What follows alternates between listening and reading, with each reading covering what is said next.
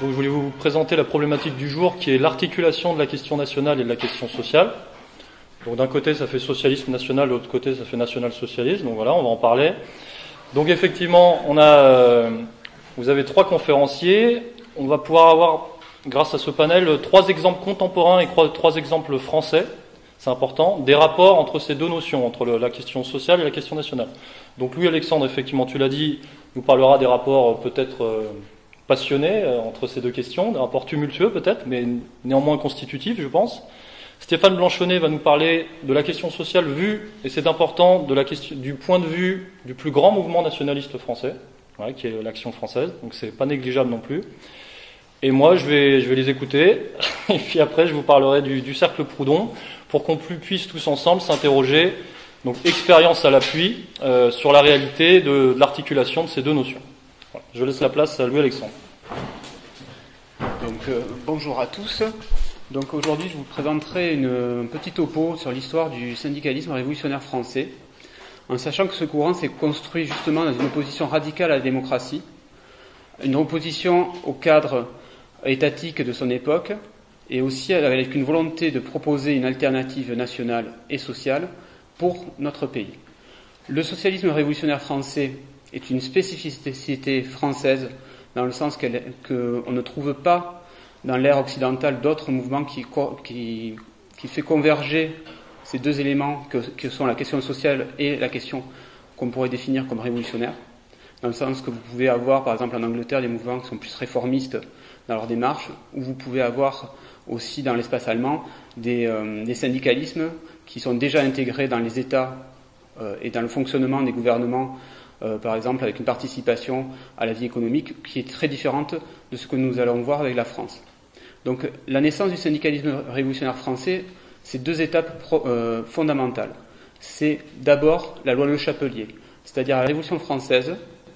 Il y a une interdiction qui a été faite par le gouvernement révolutionnaire de constituer des coalitions, des ententes entre les travailleurs. Loi Le Chapelier du 14 juin 1791. Article 1 L'anéantissement de toutes espèces de corporations des citoyens du même État ou profession est une des bases fondamentales de la Constitution française. Il est donc défendu de les rétablir de fait sous quelque prétexte et quelque forme que ce soit. Article 2.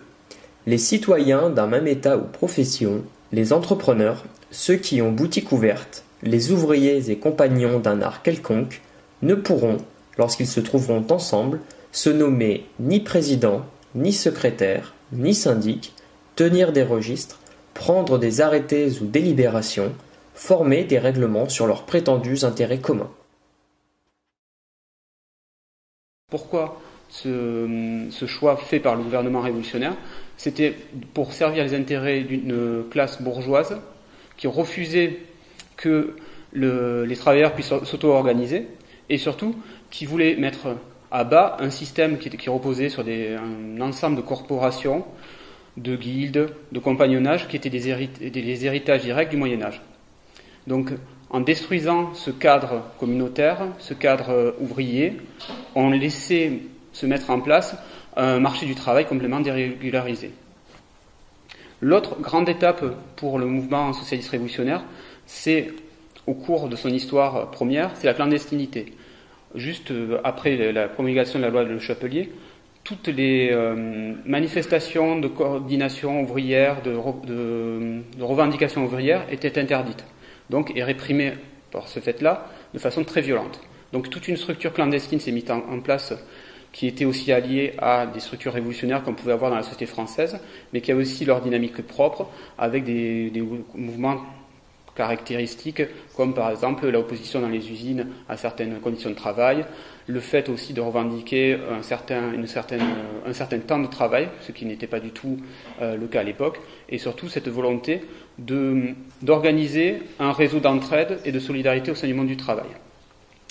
Le grand événement qui va aussi marquer euh, cette préhistoire du mouvement socialiste révolutionnaire et aussi syndicaliste révolutionnaire, c'est la Commune de Paris la Commune de Paris et surtout la répression qui va se suivre va marquer à jamais l'opposition entre le monde ouvrier et l'État.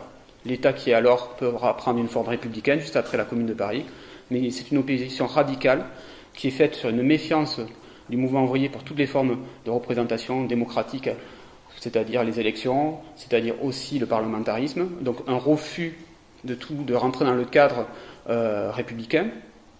Et ce, refus aussi s'incarne aussi par le rejet de voies réformistes, comme je vous avais expliqué pour les, en, introduction par rapport à l'Angleterre ou à l'Allemagne.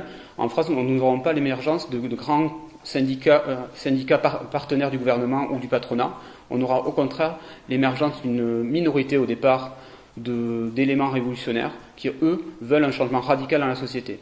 Ce, changement radical prenant la forme concrète ben, d'une opposition à l'organisation du travail représentée justement par l'époque par la, constitution de grands groupes financiers, de grands groupes industriels, et aussi cette volonté, euh, dans le cadre du, monde ouvrier urbain, de reconquérir son indépendance et son autonomie, c'est-à-dire refuser la représentation par les partis, refuser euh, le réformisme donc, et aussi refuser toute participation par le parlementariste.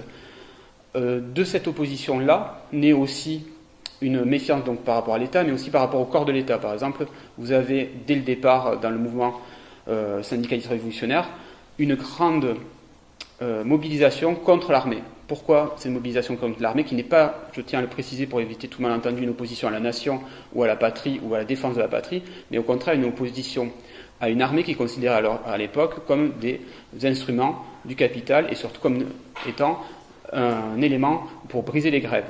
Parce que nous sommes dans une époque justement où la violence révolutionnaire naît en réaction à la violence de l'État. Une réaction aussi aux conditions de travail imposées, mais aussi, par exemple, vous avez des grèves très dures dans plusieurs grands bassins industriels français, où vous avez l'armée qui tire sur la foule. Vous avez aussi des, euh, arrestations arbitraires et justement euh, le souvenir de la commune étant aussi toujours présent avec justement la, semaine sanglante et la répression qui avait suivi avec les déportations et l'exil de nombreux militants révolutionnaires, ce sentiment que contre l'État, contre le pouvoir euh, de l'argent, il faut opposer une, une réaction violente. Et tout le syndicalisme révolutionnaire va être justement baigné de cette idée que l'action directe, c'est-à-dire l'action autonome de la classe ouvrière sans représentation de parti ou sans représentation de bureaucratie réformiste, doit être menée sur le terrain même de la lutte, c'est-à-dire le contexte social, c'est-à-dire l'usine, ça, peut être aussi la rue, c'est-à-dire une conquête, une reconquête même de, l'espace urbain par la manifestation, par la volonté de, maintenir euh, une idée de totale autonomie de l'action révolutionnaire. Donc par rapport à ça, ce qui va se mettre en place très rapidement, c'est que à la faveur de certains aménagements qui ont été faits par rapport au capital, on a pu, dans le mouvement socialiste révolutionnaire, s'appuyer sur certains éléments. Ces éléments vont être les premiers, ce sera les bourses du travail. Les bourses du travail, peut-être certains en connaissent dans leur région ou leur ville, c'était à la base une institution qui devait permettre au contrôle des ouvriers. C'est-à-dire que le patronat ayant peur que les ouvriers, étant trop mobiles, pourraient, euh, disons, euh, être des, facteurs de, désordre dans les villes où ils pourraient arriver et où ils ne pourraient pas être contrôlés, avait incité les municipalités à créer ces espaces. Ce qui va se passer, c'est que ces espaces, ces bourses du travail, vont être investis par, justement par les, socialistes, par les socialistes révolutionnaires, mais surtout par les syndicalistes révolutionnaires, qui vont en faire des bases concrètes d'organisation. C'est-à-dire que dans, la, dans la, fonction qui est attribuée par les, les syndicalistes révolutionnaires aux bourses du travail, par, exemple une personnalité comme Ferdinand euh, Pelletier, qui sera le grand penseur de ce courant-là, c'est en gros arriver à ce que deux euh, choses se coordonnent dans les bords du travail, c'est-à-dire une formation et une solidarité des travailleurs. C'est comme ça que, par exemple, dans les bords du travail, vous allez avoir la mise en place, disons, euh, d'associations qui visent, par exemple, à l'intégration des personnes dans des entreprises, la formation professionnelle ou la formation tout simplement à l'accès à l'éducation, avec, par exemple, des cours d'enseignements très divers. Vous avez aussi des, consultations médicales. Vous aurez aussi des, ça sera aussi le lieu de conférences, par exemple, sur des, problèmes liés, par exemple, aux maladies professionnelles ou, par exemple, contre l'alcoolisme, qui était un des fléaux principaux du monde ouvrier à l'époque. Donc, il y a eu un grand travail d'éducation populaire qui a été mené par les bourses du travail, aussi à travers la présence, par exemple, de bibliothèques, où vous pouviez trouver des livres théoriques, mais aussi des livres de fiction. Vous pouviez aussi avoir accès à tout un ensemble de conseils juridiques, et ainsi de suite. Donc, c'est quelque chose de très concret, mais en même temps que les bourses du travail vont avoir cette action très concrète, elles vont servir de lieu de radicalisation pour beaucoup de personnes issues du monde du travail. C'est-à-dire que à travers la volonté justement d'éduquer pour révolter, ce qui a été euh, un des slogans justement du courant syndicaliste révolutionnaire, on a cette idée que la révolution ne sera pas euh, quelque chose d'abstrait, fait de bouleversements violents, mais que ça doit être quelque chose qui doit venir du monde ouvrier, qui doit être porteur d'un projet, et ce projet doit passer justement par une, forme d'autonomie de la classe ouvrière, une indépendance par rapport à tout ce qui est structure étatique, mais aussi petit à petit ce qui apparaîtra dans le syndicalisme révolutionnaire, c'est le refus de la participation, même sous la forme de parti, aux, euh, aux, échéances électorales. Et donc on va avoir petit à petit une mentalité qui va apparaître dans la population ouvrière consciente, parce que le syndicalisme révolutionnaire va avoir des points forts dans certains bastions et qui conserveront d'ailleurs jusqu'en 14, c'est-à-dire des corps très particuliers du monde du travail dans certaines usines par exemple, ou par exemple dans des secteurs comme euh, l'industrie du livre, comme par exemple aussi vous avez une grande implantation du mouvement euh, syndicaliste révolutionnaire dans tout ce qui est lié aux nouvelles technologies de l'époque, c'est-à-dire les, euh, les, communications, l'électricité, où des, des, personnes très formées vont prendre en main les syndicats qui vont apparaître justement au moment où les bourses du travail vont se développer. Il va y avoir une autorisation de recréer des syndicats donc euh, par la République. Mais le but de la République était que ces syndicats soient réformistes, mais ce qui va se passer, c'est que l'inverse va se produire. C'est-à-dire qu'il va y avoir justement l'émergence d'un grand syndicat que vous connaissez tous à l'époque, c'est la CGT, la Confédération Générale du Travail, qui sera fondée justement au congrès de Limoges pour mettre en place une fédération de tous les syndicats, de tous les syndicats qui étaient alors à l'époque éparpillés sous toute la France, syndicalistes révolutionnaires. Donc ce syndicat veut dès le départ imposer que le syndicalisme reste euh, antiparlementariste, reste indépendant de, des logiques de parti, que ce soit quelque chose qui soit révolutionnaire et qui, n'écarte pas, disons, l'idée de la violence comme moyen d'expression. C'est-à-dire que par rapport à un patronat qui, à l'époque, était très violent, très dominateur, on, devait mettre en place un contre-pouvoir. Et le contre-pouvoir syndical révolutionnaire va se baser justement sur une idée qui va, être mise en place par un, grand penseur de l'action directe qui s'appelle Émile Pouget, qui mettra en place l'idée que l'action autonome, l'action coordonnée aussi des, travailleurs, peut amener le patronat à faire des concessions, mais justement parce qu'on ne s'écarte pas la possibilité de la violence. Et par rapport à cette violence, ça peut prendre des formes très particulières. Ça peut aller. Euh, Émile Pouget avait écrit par exemple une petite brochure que vous pouvez encore trouver qui s'appelle Le sabotage. Donc euh, vous comprenez que c'est disons, euh, empêcher par exemple la production de certains produits si les conditions de travail ne sont pas décentes. Donc il y a eu des, par exemple des, petits sabotages sur des chaînes de montage ou par exemple la grève du zèle dans certaines fonctions publiques. Il y a, toute une panel d'éléments été proposée. Et aussi, c'est à ce moment-là que naît le grand mythe mobilisateur, qu'on évoquera sûrement après, qui est l'idée de la grève générale. Ça va devenir le mythe fondateur du syndicalisme révolutionnaire, c'est-à-dire que le monde du travail mobilisé et uni peut, à un moment donné, décréter la grève générale, c'est-à-dire une paralysie totale de la production et une prise de pouvoir, justement, par l'effondrement de l'intérêt du capital et la, la, la comment dire, le, contrôle ouvrier sur la production. Donc cette idée de grève générale va être euh, mise en place petit à petit par des campagnes, et une des plus grandes campagnes, ce sera la campagne pour la journée de 8 heures. C'est-à-dire c'est une, une, campagne que la CGT a menée pour imposer de façon euh, générale une journée de 8 heures de travail. Donc pendant un an, la CGT avait décidé que le, le summum allait être un 1er mai, il y a eu une mobilisation constante de tous les secteurs de, la CGT de l'époque pour paralyser le pays petit à petit. Donc ça avait été par exemple une grande action de la CGT à l'époque qui avait beaucoup marqué les esprits. Par exemple, c'était les ouvriers de l'électricité qui avaient fait en gros un blackout total sur toute Paris. toute l'électricité euh, parisienne de l'époque avait sauté à ce moment-là. Il y a eu aussi des grèves très violentes dans les bassins miniers du nord de la France. Pour répondre, par exemple, il y avait eu des, des graves euh, accidents dans certaines mines, avec plusieurs milliers de morts. Et donc il y a eu des mobilisations massives de tous les mineurs, par exemple, de, France, pour soutenir les victimes et surtout pour imposer des conditions de travail décentes. Et par rapport à ce, comment dire, par rapport à ces mobilisations, la réponse de l'État avait été d'ailleurs directe, c'est-à-dire on avait envoyé l'armée, il y a eu plusieurs morts à ces moments-là par, des fusillades commises par l'armée contre les grévistes. et aussi une occupation des, bassins miniers, la révocation de plusieurs personnes, de, chefs syndicalistes importants, et aussi cette euh, mise en place petit à petit par le gouvernement justement républicain de mesures très précises, très ciblées contre les euh, leaders syndicaux et aussi contre les militants syndicaux les plus actifs. C'est par exemple à cette époque-là un ministre qui sert de modèle justement à notre bon ministre Valls, euh, Clémenceau, va prendre justement la direction du ministère des Affaires intérieures et va mener euh, la répression d'une façon très violente contre toutes, euh, les, contre toutes les mobilisations ouvrières de l'époque, avec aussi une politique d'infiltration aussi de tous les mouvements révolutionnaires et surtout syndicalistes révolutionnaires.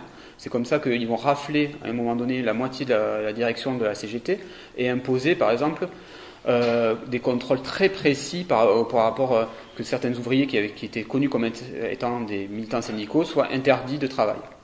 Vous avez aussi une tentative de soudoyer certaines personnalités du, mouvement ouvrier, avec justement des, personnes qui vont être tenues pour, euh, par, de l'argent, pour la plupart, et qu'on va manipuler pour justement décrédibiliser la direction de la CGT socialiste révolutionnaire et amener des scissions à son sein, amener des tensions euh, d'organisation. Il y a eu par exemple des dénonciations comme quoi il y a eu des détournements de fonds qui se sont révélés faux à la direction de la CGT de l'époque. Il y a eu toute une tentative de déstabilisation de la résistance ouvrière qui a abouti petit à petit à des situations où justement dans certains syndicats, et, euh, voilà, il y a eu des éclatements complets de sections et petit à petit euh, une canalisation de certaines personnes aussi vers des syndicats plus réformistes. Donc cette volonté du syndicalisme révolutionnaire va être de plus en plus marqué jusqu'à la guerre de 14. Et justement, avec la guerre de 14, on va avoir une fin de ce mouvement. Pourquoi? Parce que simplement, le contexte historique va changer. Mais c'est surtout, en amont de la guerre, la volonté du syndicalisme révolutionnaire était d'empêcher le conflit.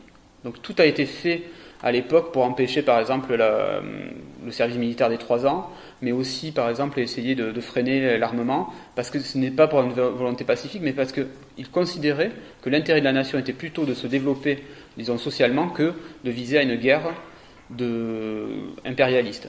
Donc il y a eu cette volonté-là à un moment donné, de stopper le conflit. Mais, comme vous le savez malheureusement, on est arrivé en 14, et donc le, mouvement d'union sacrée qui a eu lieu à ce moment-là a empêché le syndicalisme révolutionnaire de, jouer ce rôle justement d'arrêt du conflit et s'est retrouvé complètement emporté. Et à partir justement du lendemain de la guerre, ce, courant syndicaliste révolutionnaire va complètement disparaître.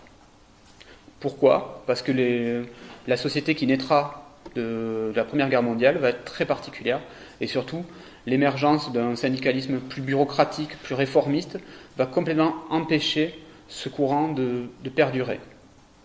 Alors qu'est-ce qu'on peut tenir comme enseignement justement du syndicalisme révolutionnaire? J'en vois principalement trois.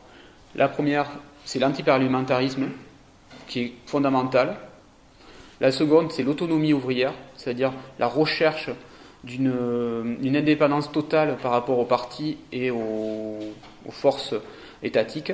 Et pour finir, la troisième, je vois surtout cet élan euh, de proposer une alternative concrète, un élan révolutionnaire aussi socialiste, parce que le, syndicalisme révolutionnaire était de base socialiste, mais aussi cette volonté de faire une, une action commune, c'est-à-dire vraiment recréer une communauté avec les couches populaires pour recréer aussi, parce que le but aussi était, euh, clairement affiché, de refaire naître une France qui ne soit plus une France bourgeoise, une, une France euh, bureaucratique, une France euh, assujettie au pouvoir de l'argent, mais vraiment une France libérée du pouvoir de l'argent, du pouvoir de la finance, une, une, société plus fraternelle.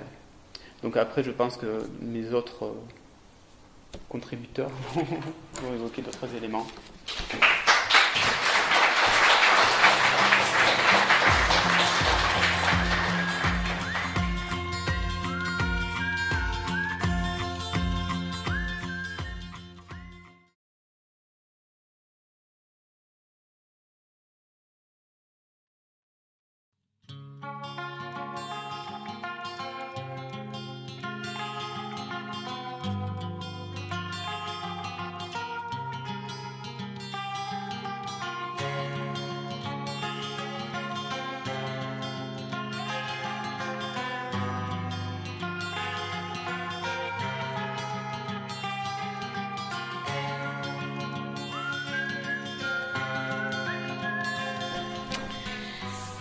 Donc je vous présente euh, rapidement la, logique euh, de mon intervention.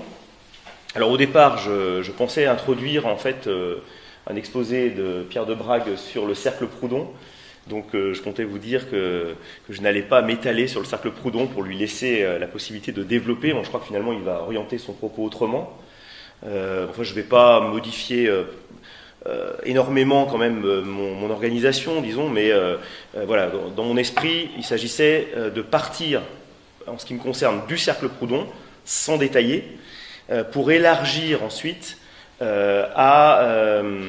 aux autres expériences conduites par l'action française en matière sociale, puisque le cercle Proudhon était donc un, lieu de rencontre entre militants nationalistes de l'action française, et euh, militants euh, justement syndicalistes révolutionnaires ou disciples de Georges Sorel. Et euh, donc, les, ils ont publié des cahiers. Ces cahiers, bon, vous le savez sans doute, ont été réédités il y a combien de temps L'année dernière, voilà, par Contre-Culture, sous la direction justement de, de Pierre de Brague. mais cette, cette expérience, donc, c'est une, une étape dans l'histoire de l'action française et de la question sociale. Donc je, compte un peu partir de là pour élargir un petit peu, élargir dans un premier temps euh, au reste de l'action de Georges Valois, puisque Georges Valois est, un des, animateurs euh, de ce cercle Proudhon, mais euh, il va continuer son action dans le domaine économique et social à l'action française après la fin du cercle Proudhon. Donc j'expliquerai un petit peu euh, euh, les, autres, projets, les autres stratégies élaborées par, euh, Valois. Et je terminerai par une partie plus, plus, doctrinale pour élargir encore et expliquer finalement quel est le soubassement doctrinal de ces différentes stratégies que j'aurais évoquées, la stratégie du cercle Proudhon et ensuite la stratégie que l'action française va utiliser après la Première Guerre mondiale. Toujours sur cette question sociale.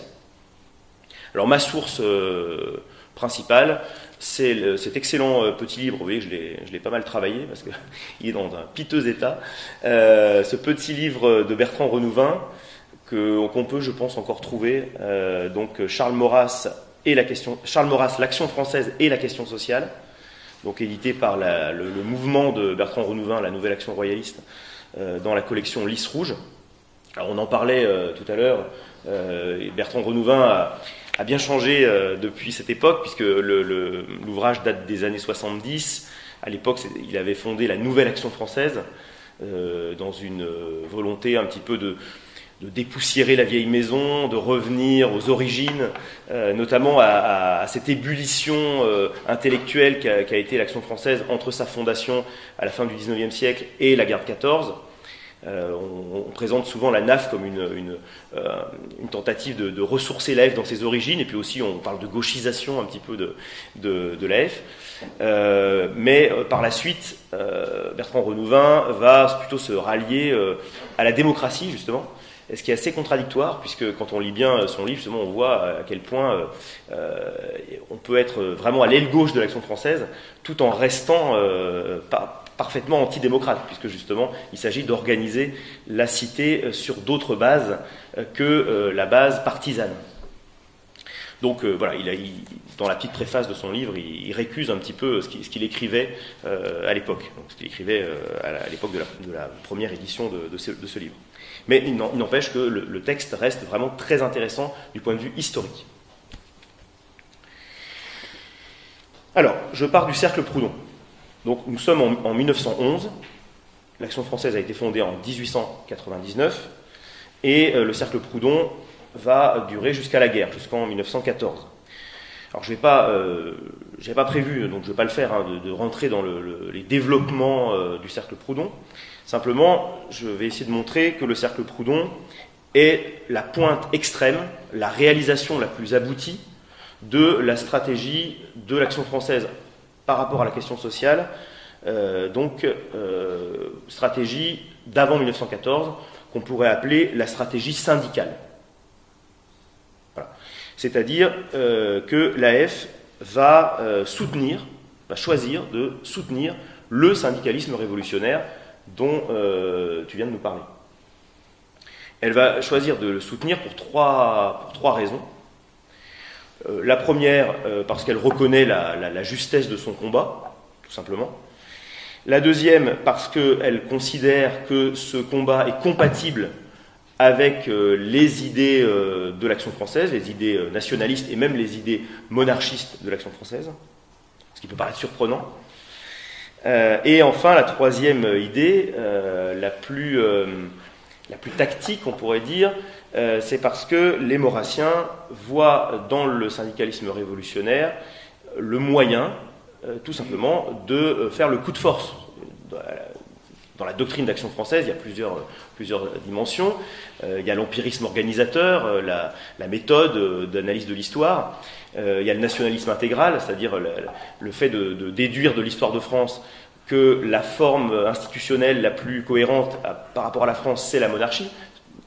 Maurras désigne euh, la monarchie comme le nationalisme intégral, le nationalisme abouti.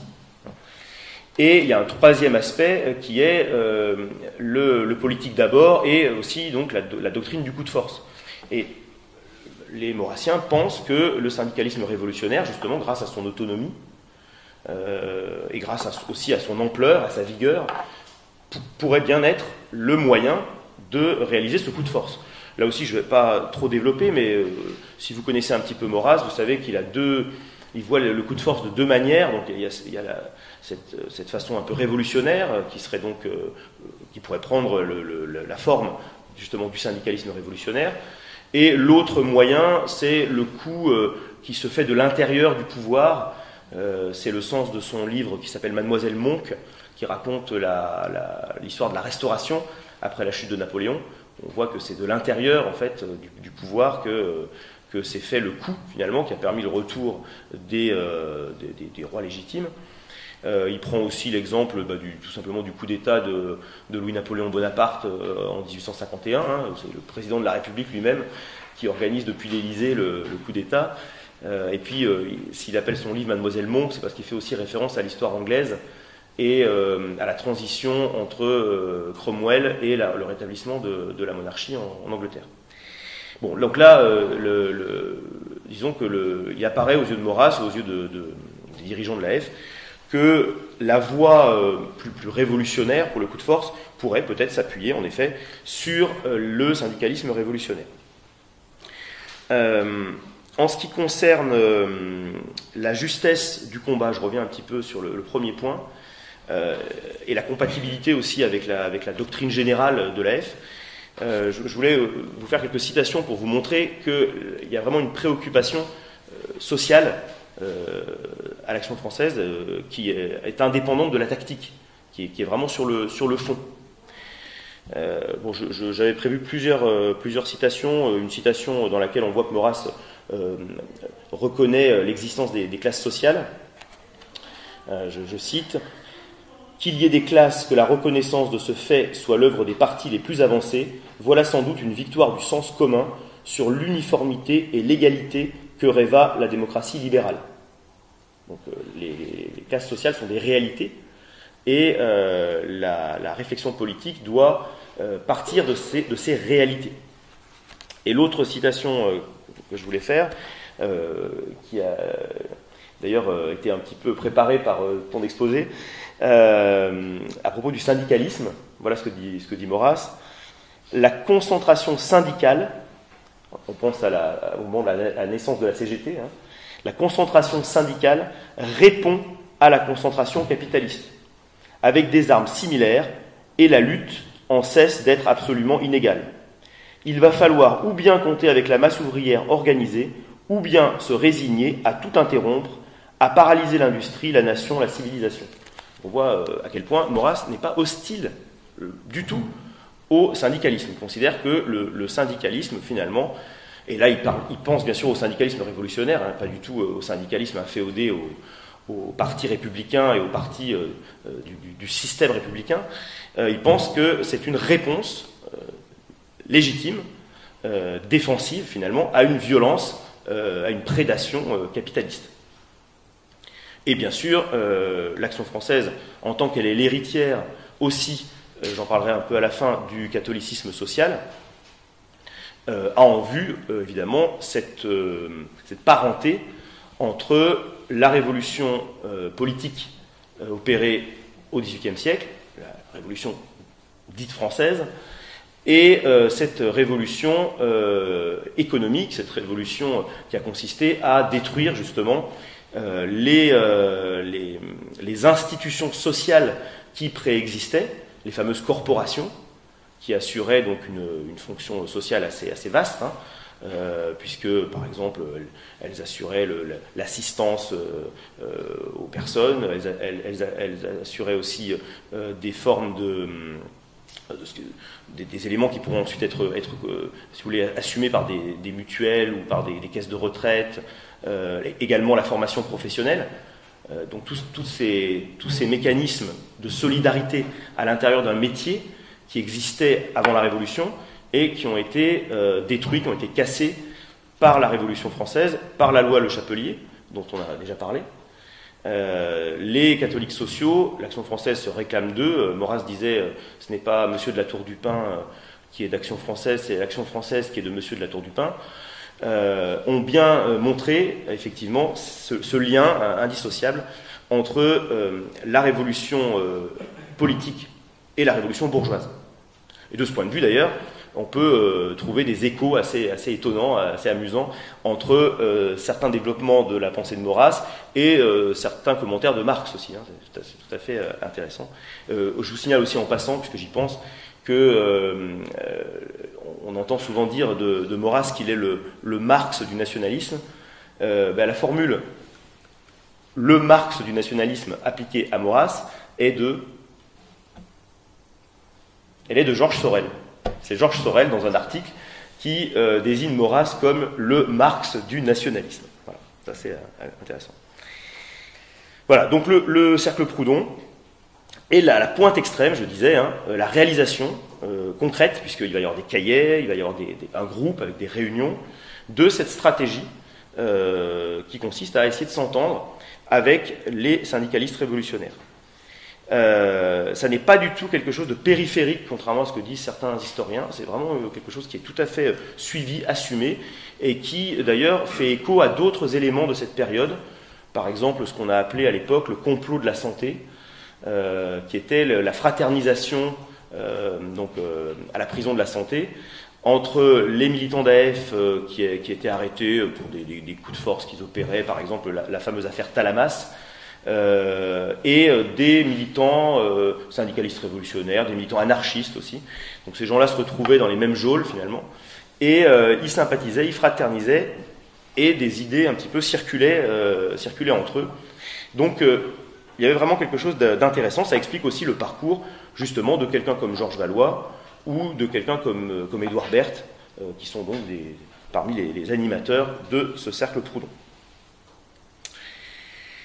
Voilà pour, pour cette période. Alors il y, a, aussi, je voulais ajouter, parce que tu en as parlé, il y a bien sûr des désaccords.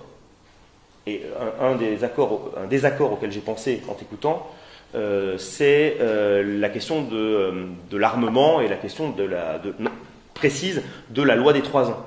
Puisque justement, l'action française a milité pour euh, la loi des trois ans, pour l'augmentation de la durée du service militaire, car elle pensait que la guerre était inévitable et que, étant inévitable, il fallait la gagner, tout simplement.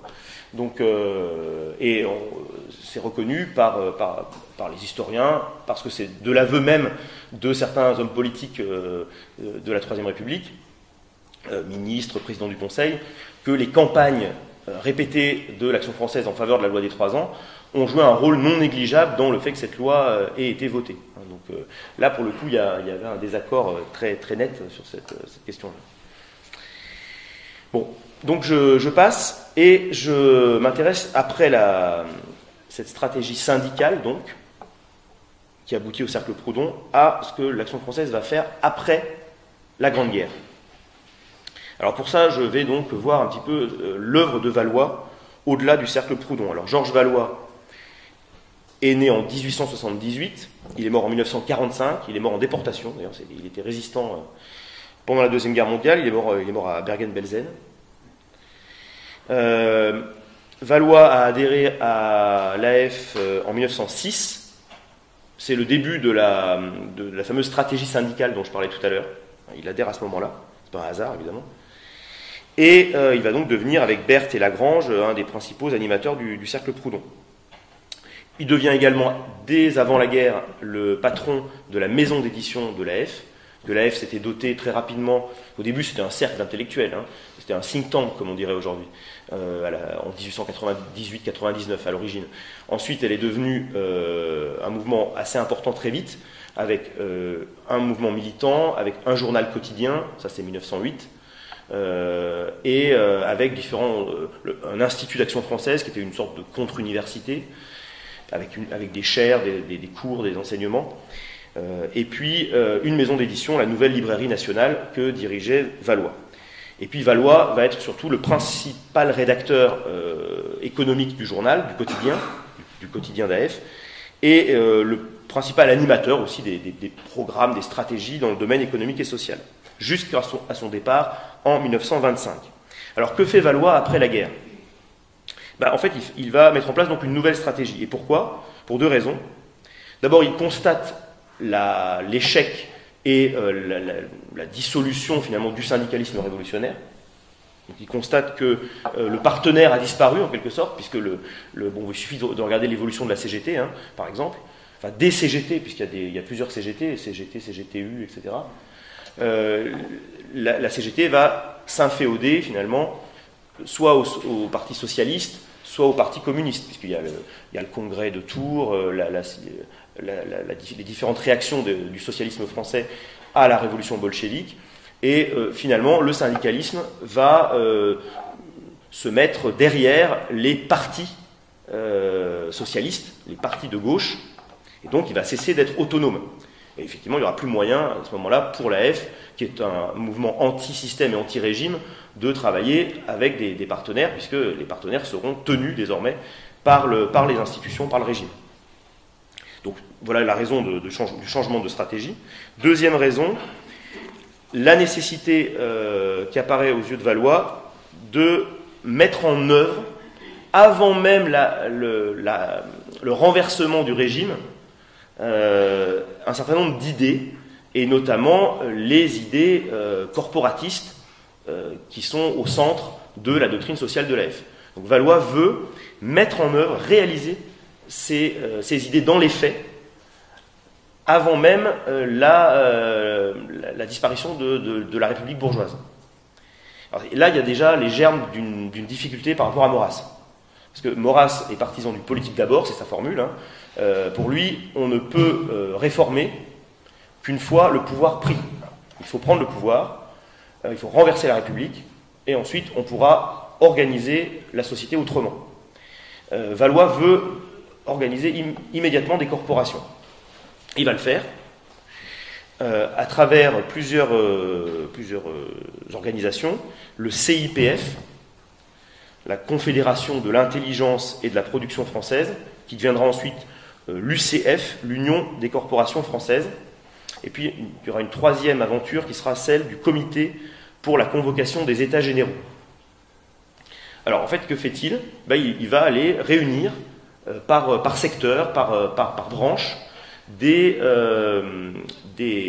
patrons, des petits patrons souvent, et des employés, des ouvriers, pour créer des syndicats mixtes, donc des corporations, avec des unions locales dans des villes, des unions régionales, qui rassemblent ces, unions locales, toujours par branche, c'est par branche, et une union nationale, avec création de mutuelles de caisses de retraite, euh, de tout un système d'assistance, euh, formation professionnelle, etc. Et dans certains secteurs, il va, réussir, il va réussir à faire des choses intéressantes, notamment dans le domaine qui était délaissé par l'AF avant la guerre de 14. Renouvin montre bien que c'est très intéressant parce qu'on s'y attend pas. L'action française ne s'intéresse pas du tout à l'agriculture avant, avant 14, mais au contraire, après 1918, le Valois va réussir dans une de ces euh, euh, corporations qui va marcher, c'est dans l'agriculture, justement. L'AF s'intéresse surtout aux ouvriers avant 14, en fait. Euh, il va réussir dans le domaine de l'agricole, donc, je disais, puisque Renouvin donne les chiffres. Hein, la corporation créée par Valois dans le domaine agricole va avoir un journal qui va tirer et qui va être diffusé à 50 000 exemplaires, ce qui est quand même assez remarquable. Hein. en fait, c'est l'évolution de l'Action française du dimanche, qui était une publication annexe du quotidien, qui, dont l'équipe et le fonctionnement va être transformé en Action française agricole, et qui sera l'organe de cette, de cette corporation. ça va marcher aussi dans le domaine du livre. Il va y avoir une vraie corporation du livre montée par Valois et ses amis, qui va fonctionner. Bon, et puis ce sera aussi, il y aura aussi de nombreux échecs. Et le comité pour la convocation des États généraux, c'est encore plus ambitieux, puisque là, il y a l'idée de créer, dans les faits, cette fameuse chambre euh, organique représentant le pays réel. Hein, vous connaissez peut-être chez Maurras euh, la distinction entre le pays légal, les partis, hein, et puis le pays réel, le pays qui travaille et qui vit. Eh bien, euh, Valois veut tout simplement créer, avant même la prise du pouvoir, une sorte de parlement des, euh, corps intermédiaires, un parlement des, corporations, qui, prendrait le nom, euh, euh, qui rappelle bien l'ancien régime, hein, des États généraux, mais qui seraient des États généraux permanents en quelque sorte. D'ailleurs là aussi, il y a un débat avec Maurras, puisque Maurras rappelle que les, États généraux n'ont pas vocation à être permanents. Voilà.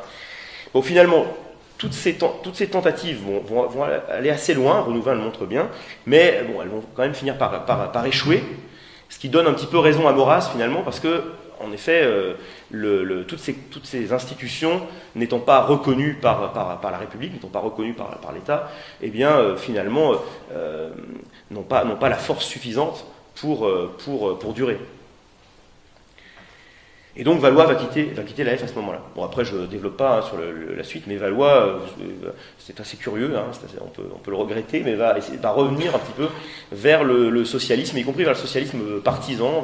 il va vouloir même à toute force euh, euh, rentrer à la SFIO. C'est tragique. Et en plus, il sera, il sera refusé. Il va, va, essayer de rentrer à la SFIO et on va lui dire non, non, on ne veut pas de vous. Hein. Voilà. Euh, je termine, j'ai peut-être été un peu long, je ne me rends pas compte, euh, je termine euh, rapidement avec la doctrine, qui est donc sous-jacente à tout ce que j'ai dit. La doctrine, on peut l'aborder, la doctrine sociale de la F, hein, on peut l'aborder par les sources et on peut l'aborder par ses axes principaux. Alors, par ses sources, elles sont assez diverses. vous avez la pensée tout simplement de la Maison de France, la pensée de la famille royale. Parce que la F est monarchiste, rappelons-le. Euh, il se trouve que le, comte de Chambord, qui est le dernier euh, représentant de la branche aînée française, c'est le petit-fils du, roi Charles X, euh, le, comte de Chambord, qui a failli être restauré. Hein, vous savez sans doute que la, constitution de la Troisième République, au début, a été établie comme une sorte d'interrègne pour permettre la restauration, puisque le président de la République, MacMahon, et puis les, députés, la majorité des députés, étaient, étaient royalistes. Donc on pensait qu'on allait restaurer la monarchie euh, après, euh, après la défaite de 70. Et finalement, euh, c'est la République des Ducs hein, en histoire, on appelle ça la République des Ducs. Et puis ensuite, il y a la République des Jules à partir de 1885. Et là, la République devient républicaine. Mais donc au début, la Troisième République, elle est, là pour, pour préparer une restauration en quelque sorte, avec le comte de Chambord. Et le comte de Chambord, dès 1865, donc dès le, Second Empire, donc il, est, il est, en exil, hein, et il écrit une lettre sur les ouvriers, où euh, justement il explique que euh, le prolétariat est une réalité, euh, qu'il est nécessaire d'incorporer, de, réintégrer le prolétariat à la cité, à la nation, et donc il, propose un programme social. Et la Maison de France va continuer hein, en permanence d'avoir ce. On peut penser au XXe siècle, au comte de Paris, alors pas l'actuel comte de Paris, mais son père, Henri VI, qui euh, a écrit énormément d'ouvrages euh, et qui, s'est beaucoup intéressé euh, à la question sociale. Donc ça, c'est une, une, source d'inspiration pour la F, donc la, doctrine sociale de la Maison de France. Il y a également, bien entendu, la contre-révolution, les auteurs de la contre-révolution, puisqu'on parlait de la loi Le Chapelier tout à l'heure. les premiers contre-révolutionnaires, dès le début du XIXe siècle, s'opposent à l'individualisme démocratique, s'opposent à la destruction des corps intermédiaires, à la destruction des corporations, euh, et, donc euh, sont, euh, sont, préoccupés par la question sociale. D'ailleurs, si vous lisez le, manifeste du Parti communiste, Marx les, stigmatise une partie d'entre eux en les appelant les socialistes réactionnaires. les, socialistes réactionnaires dont parle Marx dans le manifeste, en fait, ce sont, pour une bonne part les, contre-révolutionnaires, ce qu'on appelle les contre-révolutionnaires. Donc il y a évidemment cette... alors il y, a il y, a différents types de contre-révolutionnaires, je ne vais pas rentrer dans les détails. Évidemment là je pense plus à des gens comme Bonald, peut-être qu'il y a des gens comme Demestre qui sont plus sur une optique religieuse, théologique, providentialiste, etc. Bonald est déjà plus dans la sociologie. On peut penser tout simplement aussi au, romancier Balzac, hein, euh, qui d'ailleurs était le romancier préféré de Marx. Je vous signale en passant qu'il y a une influence de ce point de vue. Je crois que Michel en parle d'ailleurs dans un de ses textes. Il y a une influence assez amusante de la contre-révolution sur Marx lui-même, euh, via Balzac notamment. Euh, donc, autre, autre source d'inspiration, le catholicisme social, qui d'ailleurs pour une bonne part est héritier de la contre-révolution, fait partie de la contre-révolution, donc des figures comme Albert Demain ou René de la du Pin dont je parlais tout à l'heure. René de la du Pin qui restera monarchiste, alors que Albert Demain se ralliera à la République au moment justement où le Vatican incitera à le faire, euh, dans l'idée de créer un mouvement catholique euh, qui pourrait euh, prendre part justement à la vie politique et ne pas rester à l'extérieur. Donc Albert Demain, lui, va faire ce choix-là, alors que la Tour du Pin va rester, euh, monarchiste et va d'ailleurs avoir des relations euh, tout à fait directes avec, avec l'AF. Et ce sont ces gens-là, d'ailleurs, qui inspirent la fameuse doctrine sociale de l'Église. Quand les journalistes aujourd'hui s'étonnent ou font semblant de s'étonner que le pape François euh, ait une doctrine sociale, en fait, euh, ce n'est pas le pape François qui a une doctrine sociale. Le pape François s'inscrit, comme ses prédécesseurs, dans euh, ce qu'on appelle la doctrine sociale de l'Église, dont, non pas le point de départ, mais la, la, partie la plus visible au XIXe siècle est l'encyclique de Léon XIII, Rerum Novarum. Mais l'encyclique Rerum Novarum est en fait la conséquence de, euh, de la doctrine de gens comme euh, la du Pin, Albert Demain, etc. C'est-à-dire au départ de, contre-révolutionnaires, de monarchistes en fait, hein, qui ont inspiré cette doctrine du catholicisme social, qui sera donc reprise par le magistère euh, du pape et formulée de manière, je dirais, solennelle dans l'encyclique Rerum Novarum. Évidemment, tout ça aussi a une influence sur, sur la F. Et puis, il y a une dernière influence qui n'est pas négligeable, c'est le positivisme puisque Maurras était un disciple d'Auguste Comte, et que Auguste Comte interprète la Révolution française et ses suites comme une phase intermédiaire entre un système ordonné, un système d'ordre qui était l'Ancien Régime, et un nouveau système d'ordre qui, reste à construire, qui serait l'âge positif. Et il voit les doctrines libérales, les doctrines euh, révolutionnaires, euh, la Révolution de 89, comme euh, une phase d'anarchie, une phase de dissolution, mais qui ne possède pas par ses principes euh, la, possibilité, les moyens de produire un nouvel ordre. Donc euh, Comte est, quelqu'un qui critique en fait le, libéralisme euh, et les, idées démocratiques. Et de ce point de vue, Maurras est, bien son disciple. Et il y a un autre disciple de Comte qui va beaucoup s'intéresser aux questions sociales et à, la réorganisation de, la société, c'est Leplay, Frédéric Leplay. Et par l'intermédiaire de Leplay, on peut dire que vraiment il y a une, une influence aussi importante du positivisme sur la doctrine sociale de l'EF. Et donc je termine avec les axes. J'ai dit les sources et les axes. quels sont ces axes? Ils sont simples. Et surtout, ils sont reliés directement aux principales articulations de la pensée maurassienne. Quels sont ces principaux axes et quelles sont ces principales articulations? Eh bien, c'est la décentralisation. Maurras, euh, vous le savez sans doute, était décentralisateur avant d'être monarchiste. Il, était, euh, il, faisait partie du mouvement de rénovation de la langue provençale et de restauration des libertés euh, régionales de Mistral, le Félibrige. Euh, ça explique aussi euh, pourquoi il s'intéressait à Proudhon, euh, le fédéralisme. Hein. donc, il y a vraiment cette idée. Hein. c'est pour ça que les, corporations voulues par l'AF sont des corporations qui doivent partir de la base, ce qu'a ce qu'a essayé de faire valoir.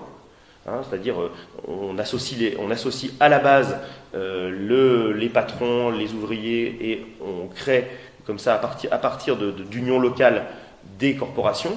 Ce n'est pas à l'État d'organiser d'en haut, de manière euh, autoritaire et jacobine, euh, ce système. C'est ce qui fera d'ailleurs que l'AF sera relativement critique, voire très critique, avec le corporatisme de Vichy, euh, qui lui sera un corporatisme venu du haut, un petit peu comme le corporatisme fasciste en Italie, critiqué par exemple par Evola, si vous avez lu le fascisme vu de droite, on retrouve la même critique euh, d'un mauvais corporatisme qui vient d'en haut chez Evola à propos du corporatisme italien, qu'on trouve chez les auteurs d'AF au sujet du corporatisme euh, mis en place par Vichy. Donc la décentralisation, je disais, le fait de considérer, deuxième point, la question sociale comme une question éminemment politique et nationale, on ne euh, peut pas avoir un nationalisme si la moitié ou plus de la moitié de la population est euh, effectivement dans la, condition du prolétaire, qui ne, qui, qui ne possède rien, qui ne peut donc pas avoir, être attaché à la, nation, à l'intérêt général, qui en est nécessairement détaché en quelque sorte. Donc il y a vraiment euh, l'idée que c'est une, question politique pour les nationalistes. La monarchie elle-même, puisque ce système très autonome, très fédéral, très confédéral euh, que je décrivais, pour Maurras ne peut fonctionner qu'à la condition qu'il y ait un fédérateur, un pouvoir très à la fois indépendant et capable d'arbitrer euh, entre ces différents euh, corps sociaux autonomes. C'est pour ça que Maurras n'est pas un fédéraliste absolu comme Proudhon. Lui, il considère qu'il faut un fédérateur. Et il voit dans la figure du roi l'incarnation de, ce, de ce fédérateur, qui n'est pas un fédérateur partisan, justement. Et euh, pour terminer, le politique d'abord, autre point, et là c'est la différence avec Valois, hein, euh, je, reviens là-dessus, je termine là-dessus, c'est que pour Maurras, on ne peut pas rebâtir la société, euh, on ne peut pas, par exemple, aboutir à une représentation organique de la société euh, sans avoir d'abord conquis le pouvoir. Et d'ailleurs, de ce point de vue, là aussi, je faisais un parallèle avec Evola. Evola dit à peu près la même chose. Hein. Sauf que la différence est que Maurras a une vision de l'État très limitée, euh, parce qu'il ne met pas, euh, il n'a pas une mystique de l'État, euh, alors que chez Evola, au contraire, il y a une mystique de l'État, même s'il critique les dimensions totalitaires du, fascisme, il y a quand même une mystique de l'État qui, à mon, avis, est un peu paradoxale avec sa, vision de la, de la, décentralisation, des corporations qui s'organisent à partir de, la base, etc. Ça, ce serait encore une discussion intéressante, mais euh, ce n'est pas le sujet d'aujourd'hui. Voilà, je vous remercie.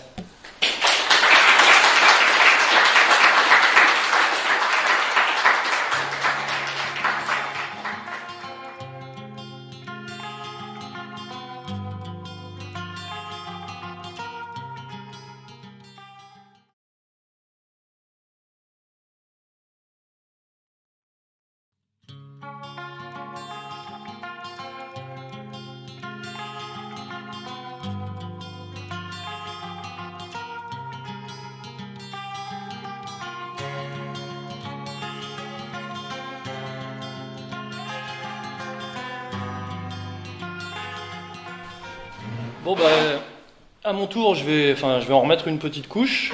Alors, moi, j'ai opté pour un point de vue plus philosophique sur la question. Enfin, c'est pas péjoratif ce que je dis du tout.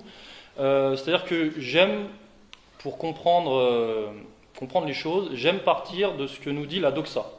C'est-à-dire, j'aime partir du message du système, j'aime le, démonter pour se rendre compte qu'on est peut-être même dans une, inversion totale. Donc, euh, d'ailleurs, je voudrais juste rebondir sur ce que tu as dit, Stéphane. J'ai beaucoup aimé quand tu dis qu'effectivement, le sérieux de la politique, c'est de considérer ce qui est, c'est de partir vraiment de, ce qui existe et de regarder les choses comme elles sont et de, on compose avec ce qu'on a quand on veut être sérieux et, pragmatique en politique. C'est ce qu'on fait les membres du cercle Proudhon, mais c'est ce, que, c'est, ce que font tous les gens sérieux. Et je voudrais préciser que c'est l'inverse du système dans lequel on est, puisqu'on est dans un système mi-idéaliste, abstrait, hein, qui est le système de la démocratie libérale, euh, mi-eugéniste, hein, parce qu'on voit bien les, dérives maintenant avec le transhumanisme et tout ça, qui, qui, arrivent. Et c'est pour moi la meilleure définition du totalitarisme.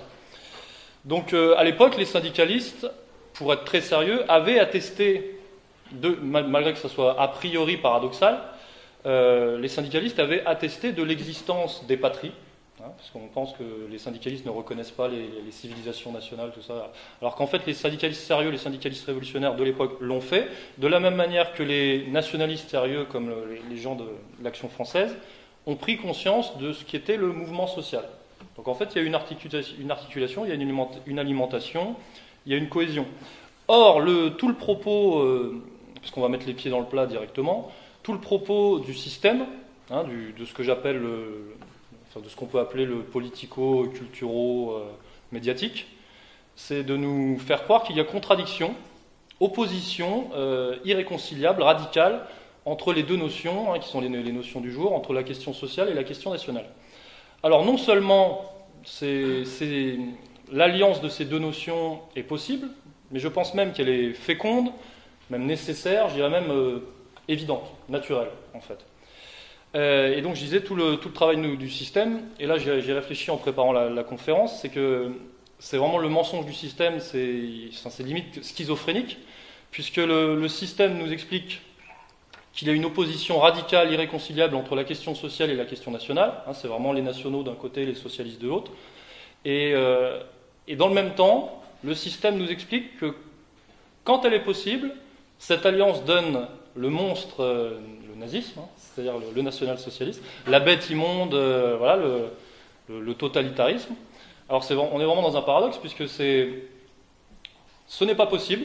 L'alliance nationale du national et du social n'est pas possible, mais en fait, quand elle est possible, ça donne le totalitarisme.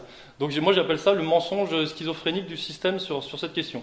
Et euh, je réfléchis souvent aussi au fait que l'essentialisme est un des mâles intellectuels de, notre époque. Euh, l'essentialisme, euh, on va dire, appliqué à la politique. C'est-à-dire vraiment considérer euh, les choses hors de leur contexte et hors dialectique.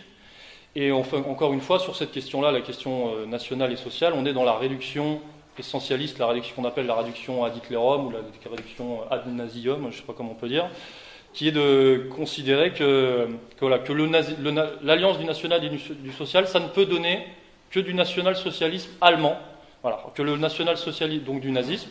Le national-socialisme allemand, c'est une, expérience euh, conjoncturelle, voilà, euh, qui appartient à, l'Allemagne en fonction de son esprit, de sa philosophie, de ses particularismes, et aussi énormément en fonction du contexte historique de l'époque. Et ça serait très malhonnête de considérer que le national-socialisme possible, hein, j'emploie je, je, la formule par provocation, que le national-socialisme français équivaut littéralement au national-socialisme allemand ou au fascisme italien.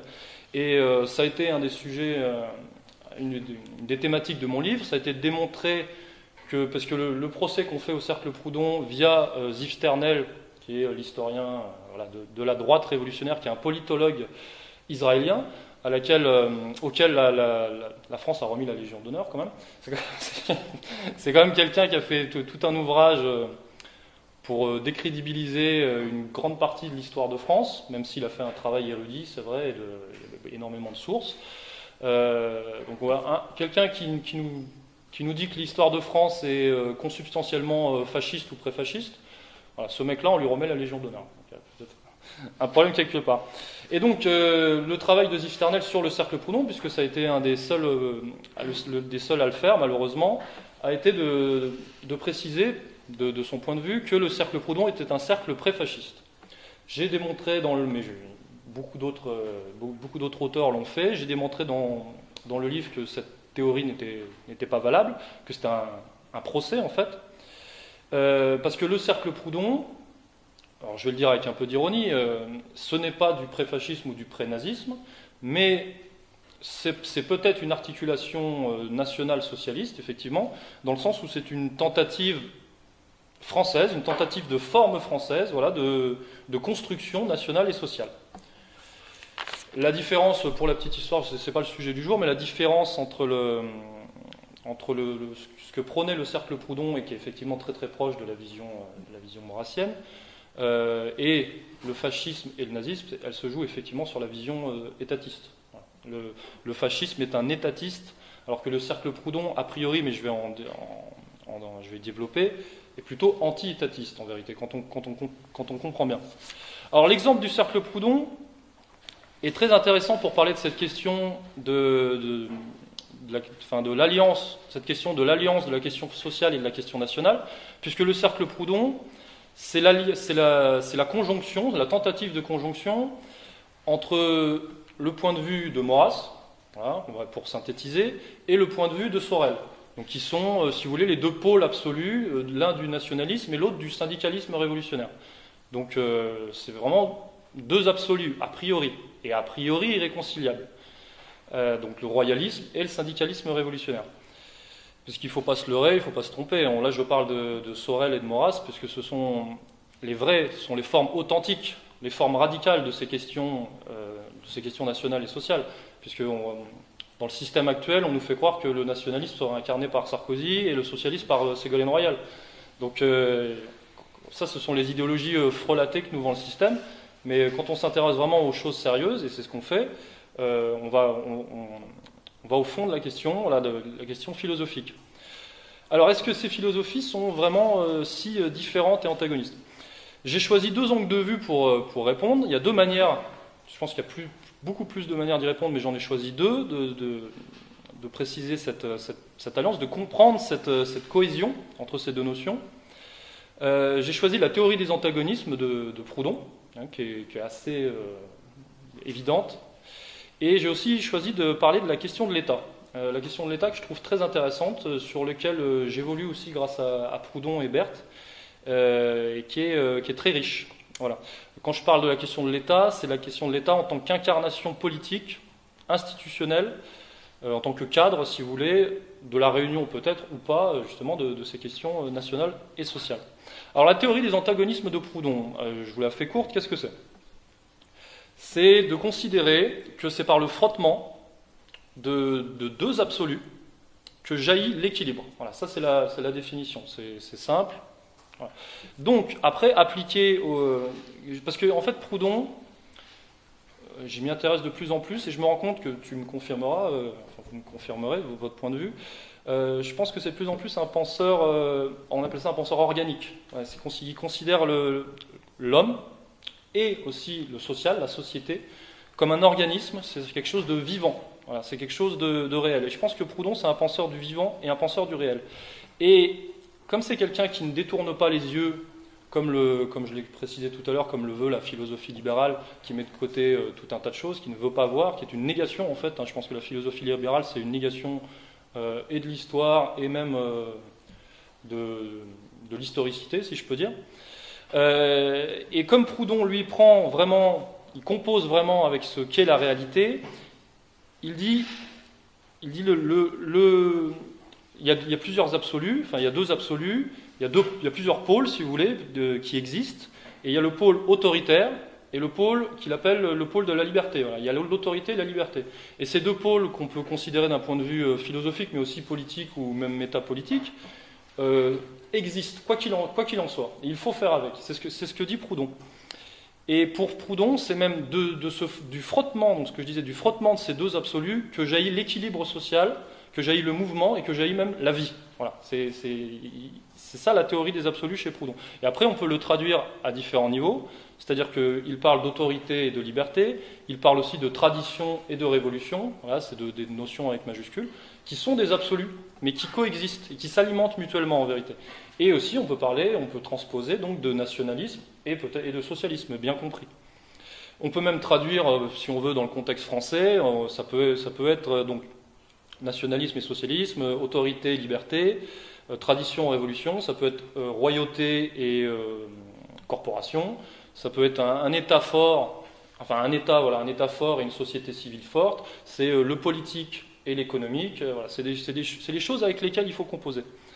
Et euh, bon, je, vais faire ma petite tirade habituelle sur ce, sur ce, sur, ce sujet, mais je trouve que c'est toujours bien de, le redire.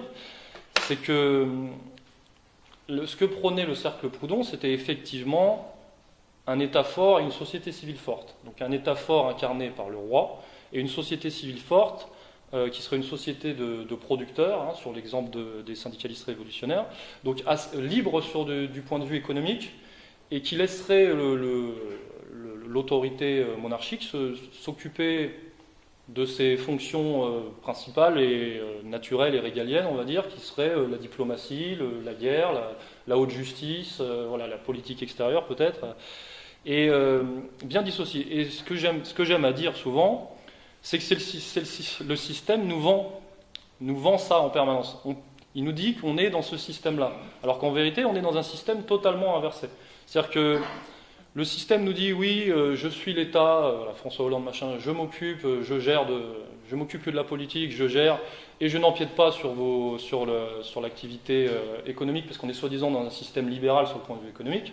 Je, précise que c'est tout l'inverse, hein, sinon on n'aurait pas un empiètement étatiste justement que vous connaissez, hein, que ce soit par les taxes, les impôts, les PV, enfin tout, un, enfin, les normes. Maintenant le problème c'est que c'est même, on a passé un stade puisque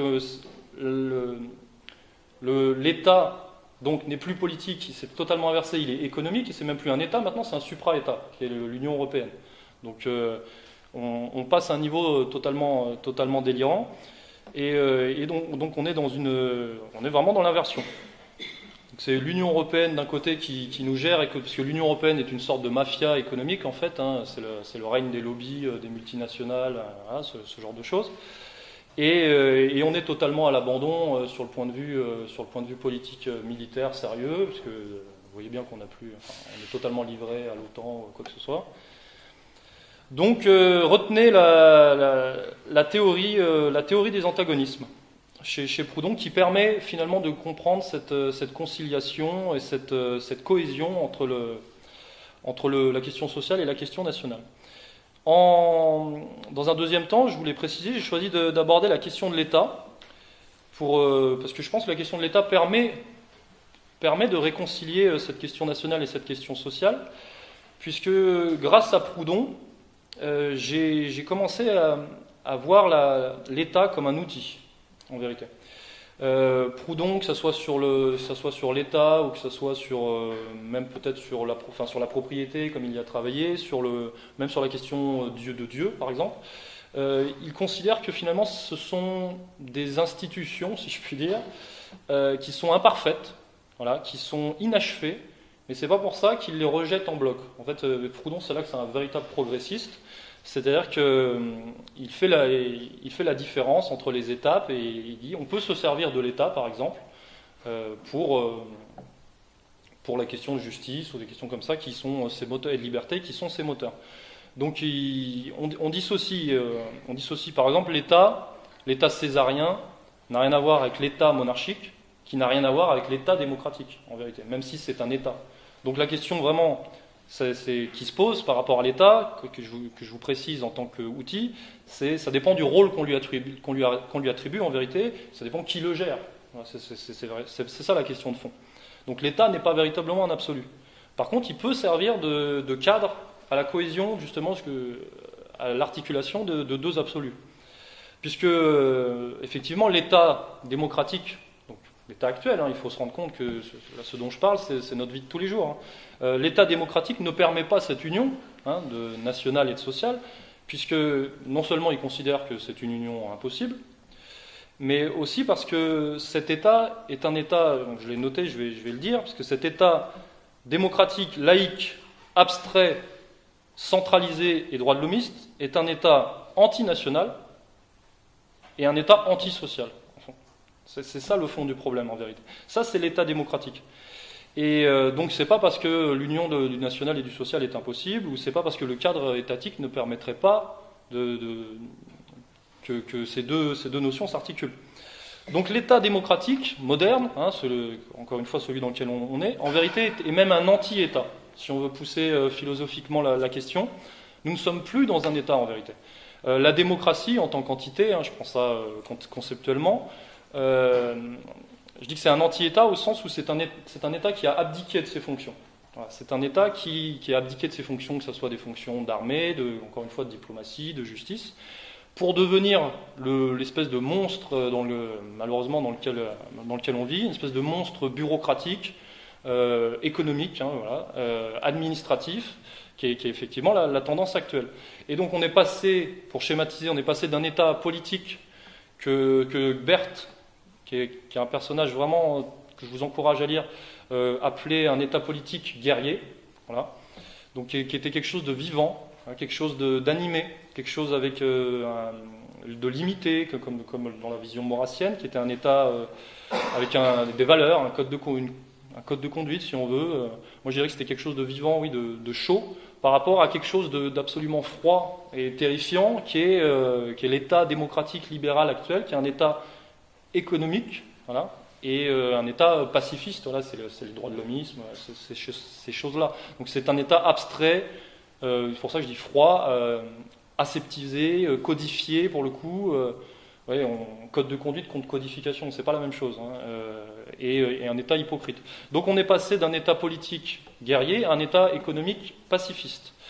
Euh, Berthe, je le cite, parle d'une abstraction bureaucratique, d'un État compagnie, au sens de, si vous voulez, une, entreprise, quoi, une multinationale, un État compagnie anonyme, tyrannique, euh, manœuvre. Voilà. Et euh, j'ai retrouvé une petite citation de, Marx, tu me, tu me diras, c'est il, parle d'un parasite qui, qui, dévore la société. On, est, dans un état parasite. En vérité, c'est ça la réalité de la démocratie, celle qu'on a, celle que les médias ont à la bouche euh, jour après jour, euh, la République, machin, et les, le politiquement correct, la bien-pensance. Alors que l'État monarchique dont, parle si bien Maurras était un État incarné c'était un État incarné par une famille. Euh, Proudhon, euh, j'aime bien cette citation, parle d'un État fait homme. c'était vraiment un État vivant. C'était un État, euh, il y avait une tradition, c'était quelque chose de limité, encore une fois, c'était naturel.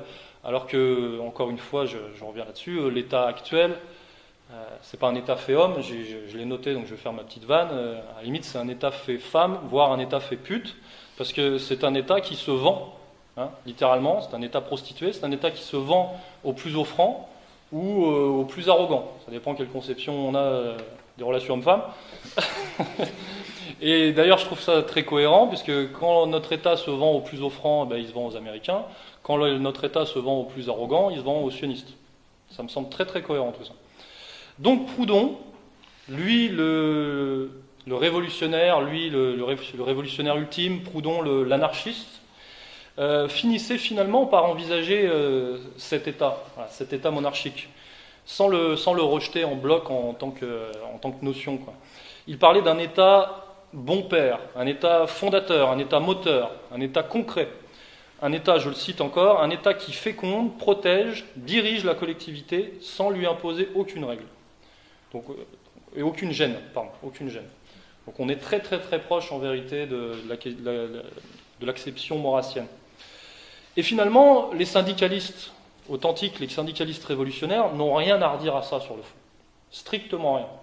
C'est-à-dire qu'ils ont juste à s'organiser de leur côté, parce que c'est ça le but. C'est à la limite même ils, préconisent aux monarchistes de renforcer cet État, ça les arrange, pendant qu'eux ils renforceront leur, économie, leur société civile libre, enfin de manœuvrer. Donc euh, chacun dans son rôle en vérité, et c'est comme ça que ça marche. Donc euh, voilà, la, politique euh, authentique, encore une fois, je disais, c'est du sérieux.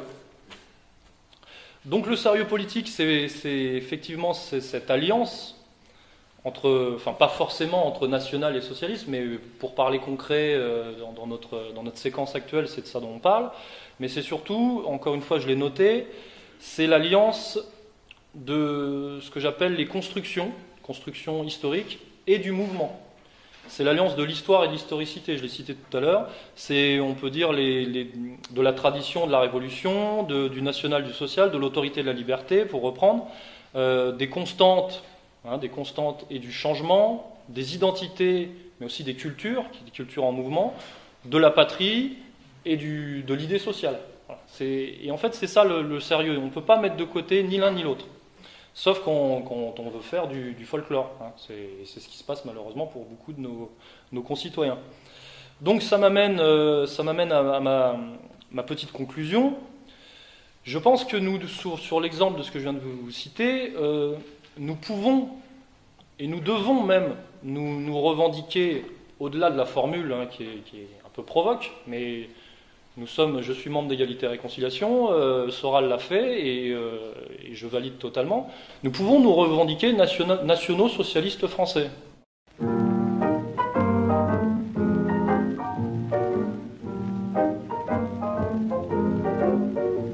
Merci mon ami, es war wunderschön.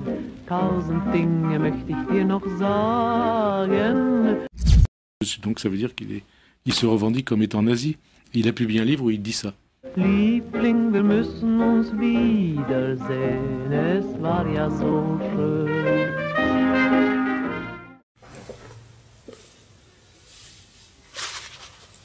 Pour répondre sur l'extrême droite, je vais d'emblée mettre les pieds dans le plat et ne pas trop tourner autour du pot.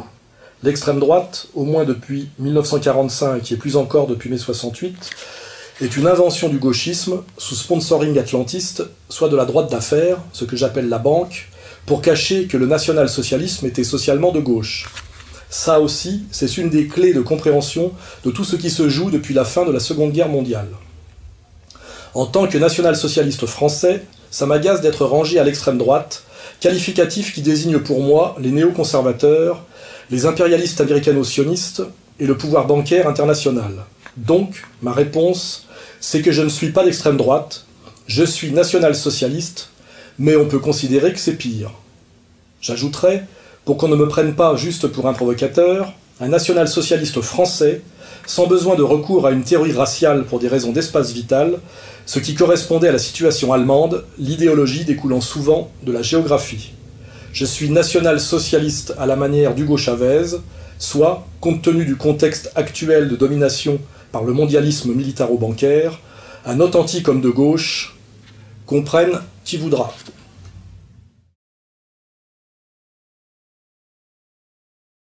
Nous pouvons nous revendiquer nationaux socialistes français. Avec la provocation qui va, mais en tant que Français, je pense que l'ironie est un, trait de caractère dont il ne faut, pas se, passer. Parce que qu'est-ce que ça signifie national-socialiste français? Ça ne veut pas dire euh, je veux envahir la Pologne, euh, ouvrir des camps, et voilà. Ce n'est pas, pas basé sur la question raciale. Euh, c'est pas impérialiste. Euh, qu'est-ce que ça signifie être, je veux dire, avec emprise sur le réel Qu'est-ce que ça signifie vraiment quand on est conséquent, ça signifie défendre et bâtir en fonction de notre modèle identitaire et culturel qui nous est propre. Voilà, ça, signifie défendre ce modèle et ça signifie aussi se battre contre le système capitaliste mondialisé qui est euh, cannibale, euh, aliénant au possible, tout ce qu'on veut. Donc euh, il faut avoir ça à l'esprit en fait. Et finalement, les deux questions nationales et sociales encore une fois, sont indissociables, en vérité. Je dirais même que l'un ne va pas sans l'autre, quand on veut vraiment, vraiment être conséquent. Je pense que tout le monde l'a compris ici, en vérité. Donc ça tombe bien, puisque bah, c'est la ligne d'égalité et réconciliation, donc je pense qu'on est, euh, je pense qu'on est dans le vrai. Enfin, je suis là pour vous préciser, enfin, pour vous donner encore un petit élan. Euh, soyez-en convaincus, je pense qu'on est dans le vrai, et je pense qu'on est dans en cohérence aussi même avec la tradition française, voilà, avec notre histoire. Et euh, donc, Petite conclusion, il faut remettre les choses à leur place. Il faut remettre l'État à sa place aussi. Il faut assumer. Il faut assumer, il faut être fier de, ça, il faut même renforcer. C'est-à-dire que je pense qu'il faut plus de royalistes. il faut, plus de, gens qui assument ce côté nationaliste. Peut être royaliste ou pas, on peut en discuter, mais voilà.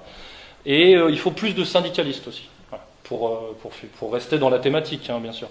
Donc il faut des gens authentiques, des gens qui assument, et des gens qui renforcent ces deux pôles en vérité. Et donc il faut, euh, il faut plus, euh, plus d'égalité et réconciliation aussi. Voilà, maintenant on va passer aux questions-réponses.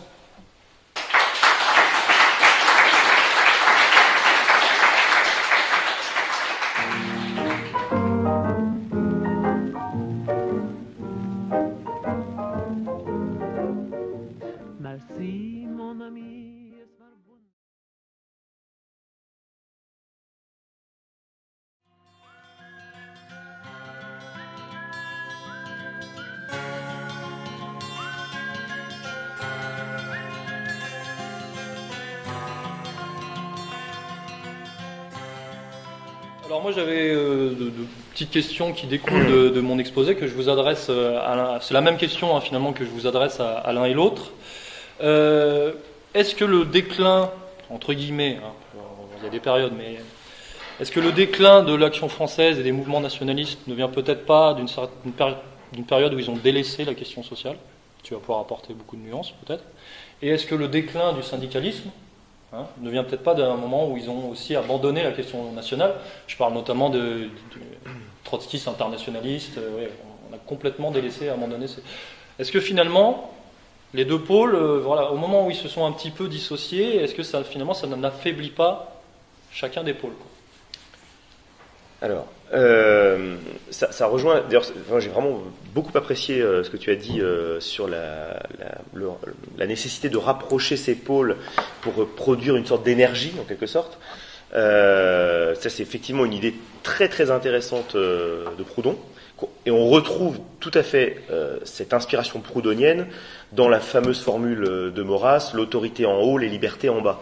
C'est exactement le, le, sens de ce que tu as dit à propos de la conception d'un état chaud, en quelque sorte, mais limité. Mais limité voilà. Donc euh, l'autorité en haut, les libertés en bas. Euh, en ce qui concerne euh, l'évolution du nationalisme et euh, le fait de considérer qu'il il, il décline quand il ne prend pas en charge la question sociale, alors là, ça demande, ça demande, réflexion, parce que pour pouvoir pratiquer l'empirisme organisateur, là, il faut se repasser un peu le, le film. En tout cas, c'est la thèse de Renouvin, en, ce, qui concerne, en ce qui concerne l'AF. Tout à l'heure, j'expliquais je, je, que je prenais comme source principale pour mon exposé euh, Renouvin. Lui euh, explique que euh, après le départ de Valois, en fait, il y a un déclin et il considère même que le départ de Valois est plus important pour expliquer ce déclin que la condamnation de 1926. Vous savez que le, le pape Pie XI condamne l'action française en 1926. Bon, la condamnation sera levée par, par XII en 39, mais euh, c'est quand même quelque chose qui va marquer beaucoup. Hein. Euh, le journal est mis à l'index, euh, ainsi que certains textes de jeunesse de Maurras. Et puis, il y a beaucoup de catholiques alors qui vont résister, qui vont dire non, on veut continuer d'être nationaliste français, mais il y en a aussi beaucoup qui vont partir. Pour le, pour le détail, il me semble que la, la condamnation datait de au moins 20 ans en arrière. Alors la, la, elle est en suspens. Elle est, c'est ça. Euh, le, certains aspects étaient considérés comme, comme euh, condamnables, mais ne devant pas être condamnés en quelque sorte. Voilà. Et puis le, cela dit, si, elle est, si la condamnation arrive à ce moment-là, c'est pour des raisons de diverses, de politique euh, étrangère, de politique européenne, euh, bon, de rapprochement entre Rome et la République. Enfin, il y a, il y a plein de choses qui rentrent en jeu. Mais en tout cas, voilà, euh, Renouvin euh, est d'accord avec toi. Il considère que euh, le départ de Valois, c'est plus grave finalement, ça cause plus de tort à la F, puisqu'elle semble, à, à, partir de là, rejoindre un petit peu le camp conservateur. Et euh, donc, elle, elle pour des raisons sociologiques aussi. Pour des raisons sociologiques. Parce qu'il me semble que, mais bon, parce que voilà, enfin, en tout cas, voilà. Ce que dit Renouvin, c'est que le, dans les années 30, même un peu après, euh, on a de moins, de moins en moins d'ouvriers qui se tournent et de mmh. paysans qui se tournent vers l'action française et beaucoup plus de, de, classes, on va dire, un peu plus aisées, supérieures. Classe moyenne ou supérieure, voilà. voilà. Ouais, tout à fait. Donc il y, a des, il y a aussi cette dimension. Et alors, il est vrai aussi, si je prends un peu la suite de l'histoire du, du, mouvement, que les, euh, souvent les tentatives de, de, de renouveau, euh, qui, qui, fonctionnent d'ailleurs, euh, qui, qui, ont souvent fonctionné, hein, euh, ont euh, consisté à revenir à, à, cette origine où justement les deux pôles étaient rapprochés. Donc c'est ce qu'ont voulu faire les gens de la NAF dans les années 70. Et c'est vrai qu'ils ont eu d'abord un grand succès, ça, ça, a très très bien marché au départ. Et c'est aussi euh, ce qu'ont fait euh, les gens de, on appelle ça la génération Maurras pour ceux qui, s'intéressent à l'AF. C'était un jeu sur le, les affiches, vous savez, euh, socialistes, la génération Mitterrand, parce que c'était à peu près ça. Hein. C'est la campagne présidentielle de 88, euh, génération Mitterrand. Hein. Donc euh, ils avaient repris ça, ils l'avaient détourné, ils avaient fait des affiches génération Maurras. Et il y, a, y a eu un renouveau militant, un renouveau jeune assez important à cette époque-là. Et eux aussi, bah, vers quoi se sont-ils tournés? Ils se sont tournés vers le cercle Proudhon. Euh, ils se sont inspirés justement de Berthe, euh, les gens comme Nicolas Portier, etc. Euh, sont des grands lecteurs de, du livre de Berthe, qui est d'ailleurs le livre de Berthe, c'est ce que, ce que enfin, à mes yeux, ce que le cercle Proudhon a produit de meilleur.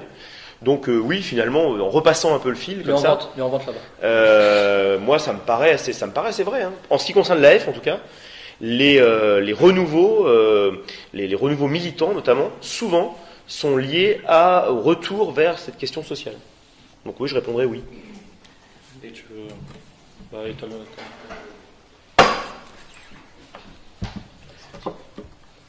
oui, après pour... pour euh, oui. Oui, par rapport au, courant euh, syndicaliste, je pense que la grande rupture, c'est vraiment 14.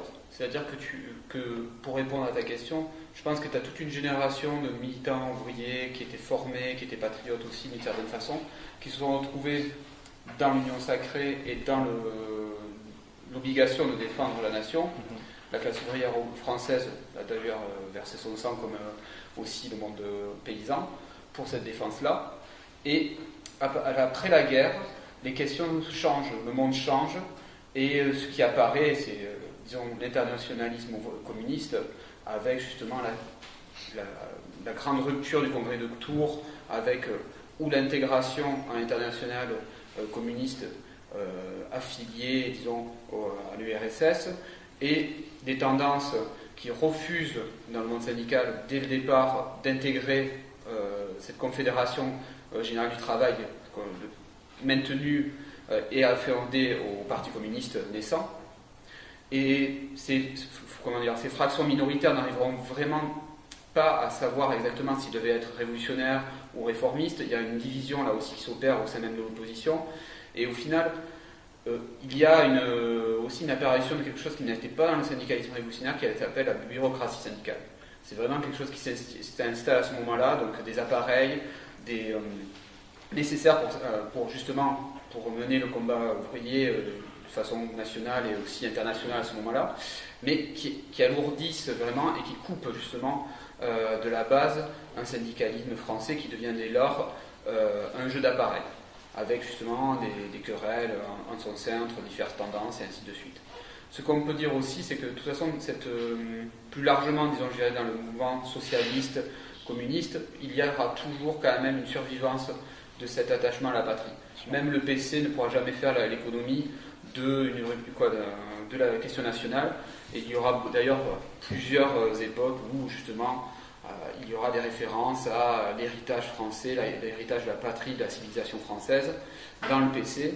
C'était le PCF Le PCF, voilà, d'ailleurs. Et l'idée qu'il y avait quand même un terreau propre euh, au communisme à la française et que c'était quelque chose de particulier. Vous l'avez justement ben, l'époque de marché, avec une, un recentrage humain sur la question nationale, qui est aussi lié aussi à ce moment-là à l'émergence, disons, de, de, la guerre froide, donc l'opposition entre les pôles, et peut-être aussi la volonté de revendiquer l'indépendance nationale française dans le cadre d'une rupture avec la domination à l'époque atlantiste. Donc tout ça, vous l'avez toujours à l'état latent dans le, dans le mouvement, euh, disons, communiste, qui va faire perdurer ça jusqu'en 89, justement, avec euh, l'effondrement du mur et aussi l'effondrement du Parti communiste. Après, ce courant est, je pense, souterrain et euh, n'a jamais été vraiment théorisé, mais vous pouvez trouver euh, dans d'autres comment dire, dans d'autres courants communistes, cette, justement cette idée de lien entre la nation et quoi, le, surtout le lien entre la, quoi, la lutte pour la libération nationale et la lutte pour la libération sociale. Par exemple, je pense à l'Irlande avec Connelly. Ou l'Amérique latine. L'Amérique latine aussi. Et c'est un lien et une alliance qui est toujours porteuse d'un vaste mouvement populaire à chaque fois. Donc euh, on retrouve aussi dans toutes les luttes ben, justement d'Amérique latine ce lien entre la question nationale et la question sociale jusqu'à aujourd'hui avec Chavez. Oui, parce que c'est une, une tirade hein, du cercle Proudhon. Euh, les ouvriers ont une patrie. Voilà. Et euh, c'est historique, mais c'est naturel. C'est-à-dire que l'ouvrier, par opposition au bourgeois, qui est lui apatride et cosmopolite, comme le capital, en fait, euh, l'ouvrier, lui, est attaché à sa, culture, même que ce soit conscient ou pas conscient, et, au lien, à la terre. D'ailleurs, c'est pour ça qu'il y a la paysannerie aussi, toutes ces choses-là. Donc, euh, finalement, il y a vraiment une. Là, pour le coup, là, il y a une opposition. D'ailleurs, même quand on cite souvent la phrase de Marx dans le manifeste, les ouvriers n'ont pas de batterie, mais au final, quand on lit la suite, on comprend que la patrie doit comment dire, être reconquise par les ouvriers. Ils doivent être, ils doivent s'établir en classe pour devenir conscients et devenir l'État, redevenir la nation. Et c'est justement toute cette idée de régénérescence qu'on retrouve dans le socialisme révolutionnaire qui pouvait être tout à fait compatible avec euh, la, vision royaliste, parce que justement, il y a cette volonté de redonner un sens au, terme de patrie, au terme de, nation, vraiment pour redonner son aspect vivant c'était, euh, comment dire, la nation étant tombée à un moment donné comme surtout la nation républicaine, comme un ensemble d'institutions froides, un ensemble de, comment dire, de valeurs complètement coupées de la réalité, le, syndicalisme révolutionnaire, comme le, mouvement d'action française et comme d'autres tendances, voulaient au contraire redonner leur sens au mot et surtout leur redonner cette dimension populaire qui était intéressante. Parce que une nation qui ne représente pas le peuple n'est pas une nation. C'est un monstre froid, c'est un État euh, totalitaire. Ce qui n'est pas ce qui n'est justement ni la vision, disons, de Proudhon que tu as bien fait de rappeler, parce que c'est très important, ni la vision ni des socialistes révolutionnaires, ni des royalistes d'action française. Parce que là, au point de vue, on va dire, socialiste, gauche, dans la période actuelle, on est dans la négation totalement même de la question nationale. Quoi. Elle revient. revient sur d'autres. Elle revient. En fait, ils la remettent quand, quand il y a des événements, là, ils ressortent le drapeau. D'ailleurs, c'est marrant parce que c'est vraiment une histoire symbolique. pour le nationalisme, c'est la même chose. On peut, on peut évidemment euh, considérer que le Front National, euh, par bien des côtés, est critiquable, mais actuellement, euh, j'ai pas pensé tout à l'heure dans la réponse, mais le succès qu'il rencontre aussi aujourd'hui tient à ce qu'il il, il, il, récupère symboliquement le positionnement du Parti communiste. Donc, euh, tu parlais de, du, du, Parti communiste à l'époque de Marchais. Euh, effectivement, aujourd'hui, le, Front National a tort ou a raison, plus ou moins, etc. Mais euh, tire une partie de son succès actuel du fait qu'il il occupe symboliquement cette place-là. Donc oui, ça répond aussi à la question. Si on avait un conseil à donner à nos amis gauchistes, de, enfin, Parti socialiste ou à nos amis d'extrême gauche, redevenez nationaux, nationalistes, hein, et ça va marcher dans les, dans les urnes. Après, je pense que par rapport au gauchisme et euh, par rapport au trotskisme et tout ça, c'est vraiment des courants qui sont construits sur la négation justement de, l'idée nationale et euh, justement de l'internationalisme, et que donc là, il y a un fossé qui s'est creusé, mais qui concerne justement qu'une minorité, qui d'ailleurs a été souvent coupée euh, d'une base populaire, de théoriciens et de cosmopolites, qui allaient justement vers un éclatement de la nation et une volonté de saper justement tous les tous les fondements traditionnels de la nation. Et c'est vrai qu'à l'heure actuelle, la redécouverte de la nation aussi passe par des, travaux, comme on a pu voir avec euh, Michéa, et aussi euh, voilà, tout un ensemble d'auteurs qui réhabilitent réhabilite d'un point de vue dialectique euh, la nation. Une réhabilitation qui était déjà faite justement par le PCF de, la grande époque, avec cette fonction justement de représentant titulaire du peuple dans sa diversité. Et qui, incarne dans le mouvement syndical? Est-ce qu'il y a des gens qui se réclament vraiment sur le terrain du syndicalisme révolutionnaire aujourd'hui Qui font référence? Est-ce que, est que ça Moi, j'en connais pas.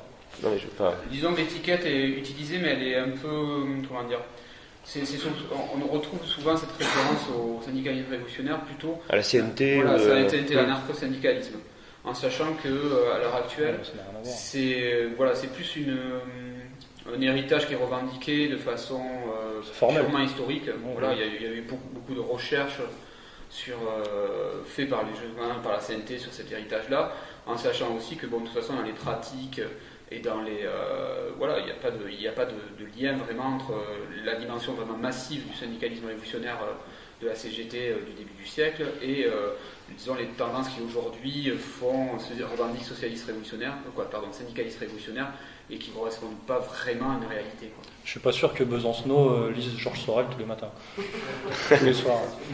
Euh, je voulais préciser, oui, de toute façon, le, par rapport aux résurgences de la question nationale, peut-être dans les mouvements syndicalistes, de toute manière, l'histoire est un, l'histoire politique est un rapport de force en permanence. Donc, euh, bah, il y a des hauts, il y a des bas, et, et, je pense que même le, le système, ce que j'appelle le système, qu'on peut appeler l'oligarchie ou l'appeler comme vous voulez, il a très très conscience de ça en vérité. Il le sait, et il en joue. C'est pour ça que, dès, encore une fois, dès que les événements le nécessitent, ils ressortent le drapeau, ils savent, parce qu'ils savent que c'est ce que le peuple demande en vérité. Plus de national et plus de social. Et si vous voulez, on, donne, on, on, tient un peu la, marionnette, quoi. On tient un peu la marionnette, on lui donne un peu à manger, un peu moins. Si on peut pousser un peu plus, euh, on pousse. Donc, euh, bon, voilà, on est dans le combat. Euh, bah, oui. Moi, j'avais d'autres questions euh, par rapport à la. Mais on, en a déjà un peu parlé. Je voulais parler effectivement de la, métamorphose des, rapports de classe, de la lutte des classes euh, par rapport, enfin surtout après guerre, hein, surtout après guerre, parce qu'on a vraiment brouillé la conscience de classe, hein, qui n'existe plus, ou alors qui est à redéfinir, et les rapports sociaux. Et finalement, est-ce que la question sociale est perdue de ce point de vue-là? Est-ce qu'elle est brouillée? Qu'est-ce que tu en penses? Non, la question sociale se pose toujours parce qu'il y a toujours une opposition entre ils ont une domination euh, capitaliste qui a évolué. Ce n'est plus vraiment le, patronat avec un cigare à la bouche et un haut de forme. C'est vraiment quelque chose qui diffuse aujourd'hui. C'est une réalité de la mutation du capitalisme sur des formes ultralibérales qui euh, aujourd'hui donne justement cette naissance d'une oligarchie mondialiste avec la disparition justement des, euh, capitalismes nationaux et une grande fusion de tout cela dans un vaste phénomène qu'on peut appeler la mondialisation et la globalisation. Donc c'est sûr que le, disons, le cas en face a changé, mais aussi ben, notre cas, le cas du peuple, a changé aussi. Dans le sens que aujourd'hui, même cette notion, disons, de travailleur peut être remise en question, dans le sens que, par exemple, les chômeurs, on peut les considérer comme des travailleurs, les précaires sont-ils des travailleurs? Je pense qu'aujourd'hui, ce qui apparaît, c'est surtout une grande comment dire, union des, gens qui ont été dépossédés. C'est-à-dire le retour à l'idée d'eux-mêmes, qui était d'ailleurs dans le terme même de prolétariat, c'est-à-dire ceux qui n'ont que leurs mains, ceux qui n'ont que leur propre existence pour, pouvoir survivre. Et ces personnes-là sont dépossédées, disons, de, de, tous les éléments qui pouvaient être les laisser maîtres de leur existence, justement, et ils sont rendus, euh, comment dire, dépendants au système. Donc, par rapport à cela, ce qu'il apparaît, c'est que euh, ces classes populaires, c'est toute la théorisation qu'il y a eu justement en ce moment sur les classes, comment dire, sur la France euh, périphérique, sont en périphérie du système et peuvent devenir, justement par cet aspect de périphérie, se regrouper à un moment donné et redonner sens à une conscience de classe qui sera différente de la conscience de classe que vous pouvez avoir le mouvement envoyé qui était lié à des contextes particuliers, c'est-à-dire des, des vases ensemble industriels, des organisations ouvrières organisées sur le modèle des syndicats ou euh, de l'entraide ouvrière qui a été très prégnante jusque dans les années 80 à peu près, et sa destruction à partir des années 90. Et je pense que tout cela peut redonner une, une nouvelle conscience de classe qui justement à ce moment-là sera liée à une conscience patriotique. Parce que justement, les gens qui, ont, qui sont dépossédés, c'est d'ailleurs tout le. C'est le, en fait, c'est le, c'est le, populisme. C'est-à-dire qu'en fait, le, le bah, là, je rebondis aussi là-dessus.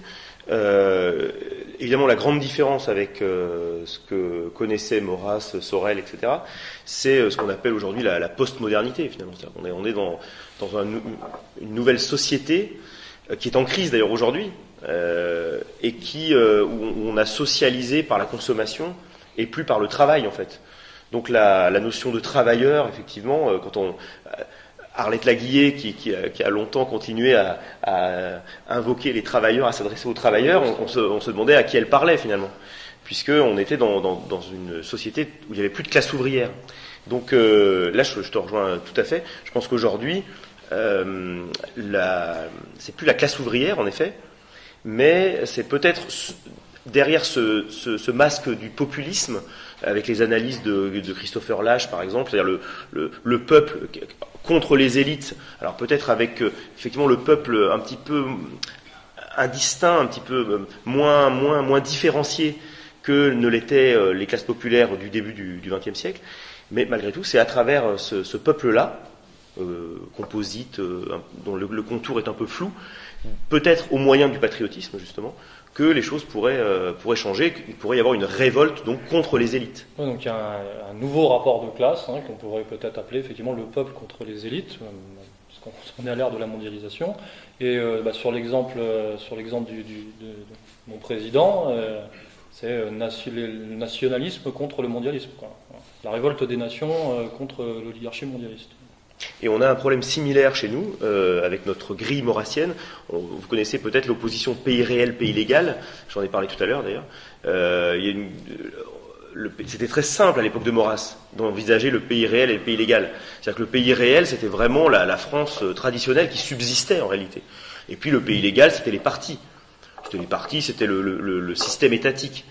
Euh, Maurras en faisait le tour. Il, avait même, il y a un texte où il, dénombre euh, les, forces du pays légal. Il en, fait le décompte. C'est très, très, très simple. Aujourd'hui, l'État, il est partout. Il absorbe tout. Donc, qu'est-ce, que le pays réel aujourd'hui? Qu'est-ce qui reste du pays réel? Le pays réel, il est totalement incorporé au pays légal. Et, donc, la, situation euh, qui était celle de Maurras, où on pouvait dire, eh bien, la, la France, finalement, le pays réel va se libérer du pays légal par une sorte de pitch net. Hein. Euh, c'est plus du tout euh, envisageable de cette façon-là. Le, pays légal est partout. Euh, il, est dans les, il est dans les têtes, il est dans, il est dans les consciences, il, est, il s'est immiscé partout. Donc on est, on est dans une situation beaucoup plus délicate. et c'est pour ça aussi, sans doute, que l'exclusivisme politique, qui était la marque de fabrique de l'AF, hein, politique d'abord, doit s'accompagner, sans on a fait ce travail de renouvellement un petit peu, d'une dimension métapolitique. Parce qu'effectivement, l'AF traditionnellement était strictement politique, parce qu'elle visait un renversement du pays légal. Aujourd'hui, le pays légal étant partout, euh, eh bien, euh, il faut également être sur ce terrain justement métapolitique. C'est pour ça que je travaille sur l'esprit français, je, m'y attelle. Euh, bon, j'avais une question un peu plus donc peu plus orientée rapport de classe pour toi. J'ai une question un peu plus orientée nationaliste pour toi. Est-ce que ce qu'on appelle la réaction ou la réduction identitaire actuelle n'est pas un piège pour les, mouvements nationalistes Alors, bon, je vais écarter tout de suite la question des mouvements qui se réclament identitaires. Enfin, je ne veux pas raisonner par rapport à des, à des groupes mais en revanche, il me semble que l'idée en, elle-même est intéressante. C'est-à-dire qu'il euh, y a l'idée de renouer avec, euh, avec des traditions. Euh, alors, qu'est-ce qu'on pourrait en dire? Moi, il me semble, d'abord, il y a un aspect peut-être artificiel dont il faudrait discuter.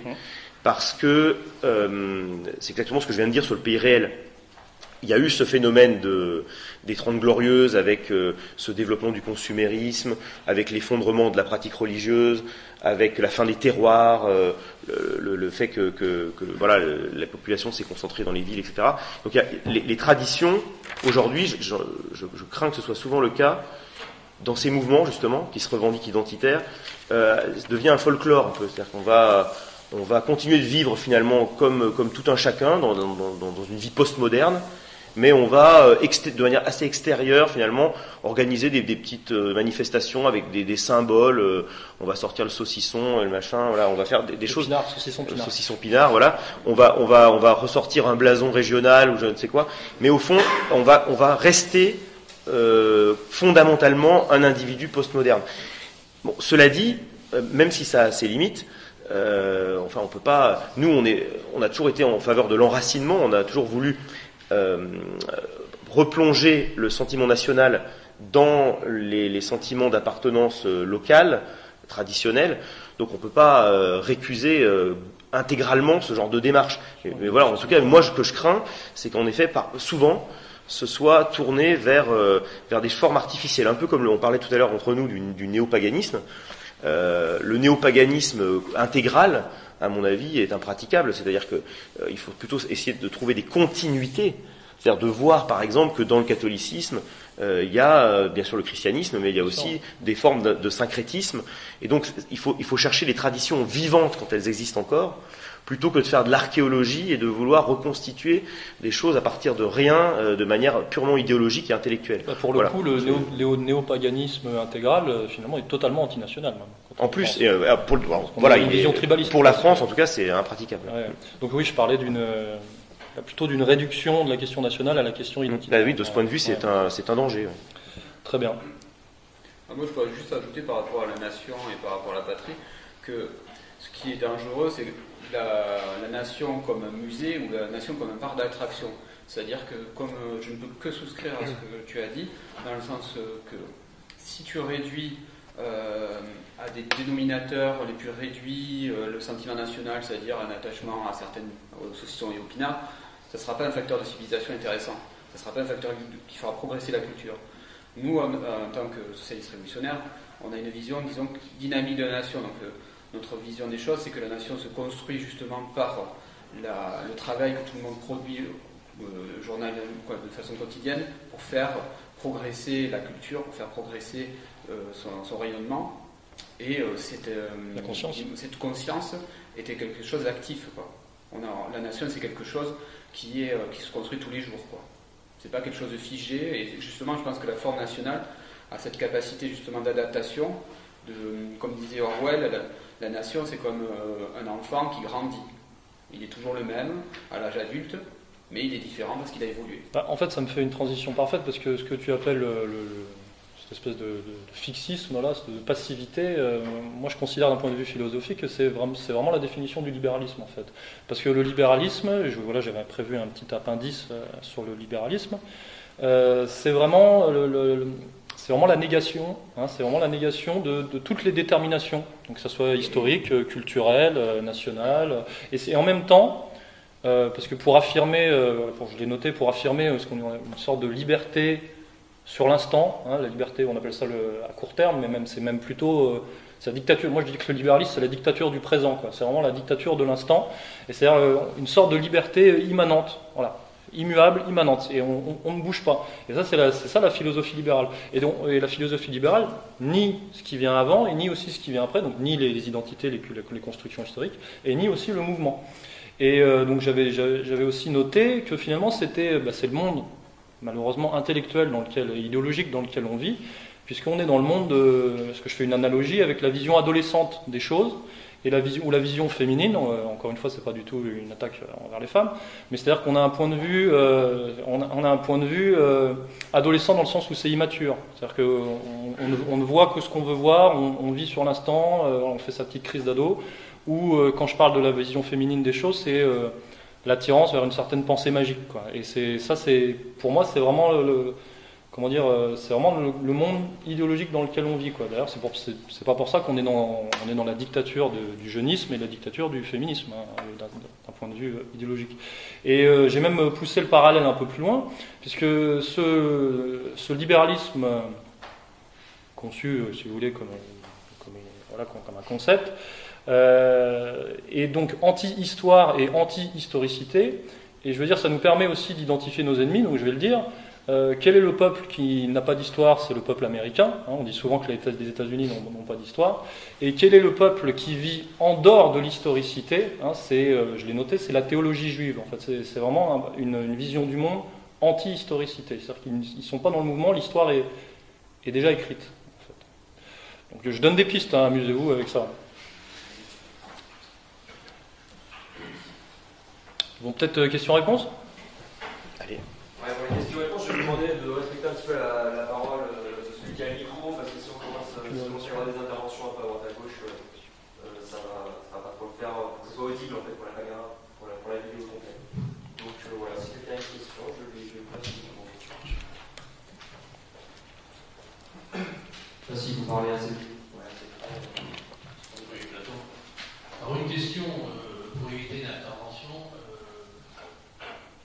Une petite devinette, euh, c'est un homme bon, politique, je ne sais pas, mais qui aurait pu l'être, qui euh, racontait de manière très dogmatique à une journaliste à la télé, qu'importe le journaliste d'ailleurs, euh, qui expliquait qu'il euh, ne peut y avoir de politique sociale que dans une économie fermée.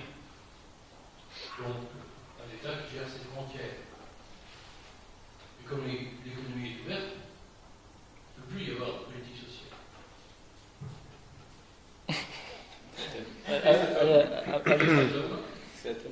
C'est Kim Jong-il de la Corée du Nord, non, c'est pas lui Il passe régulièrement à la télé française. C'est la métallique. Donc finalement, il aborde de l'eau. Oui, mais pour, pour, Jacques Attali, les nations sont des hôtels, donc on est, c'est plus la même. Euh, la question sociale n'est pas abordée du même angle en fait. Il l'avait abordé justement pour euh, démontrer que c'était impossible, puisque l'économie étant mondialisée, il était hors de question de s'intéresser aux politiques. Tu veux rebondir bon, tout est... La réponse est dans la question. Donc, euh...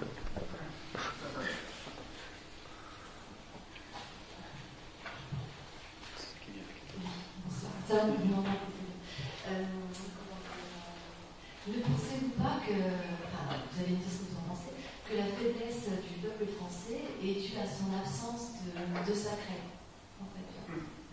Et si elle avait du sacré, elle serait plus forte. Elle est, euh, comment dire, foncièrement, euh, principalement athée, puis il y a la, la laïcité, comme vous connaissez, bien que finalement, en regardant fonctionner le peuple français, on s'aperçoit qu'ils sont croyants. Ils croient en la science et ils croient surtout en la télévision. oui, il y a une formule de Berthe que j'aime beaucoup là-dessus qui parle de l'esprit saint laïque, ou l'esprit saint euh, science scientifique, si, vous voulez. Donc, euh, bah moi, pour répondre, après, je, vous laisse la parole.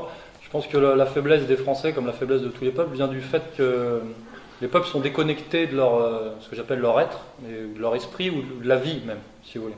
Et je considère, mais je pense que vous êtes d'accord, que le sacré fait partie de la vie humaine.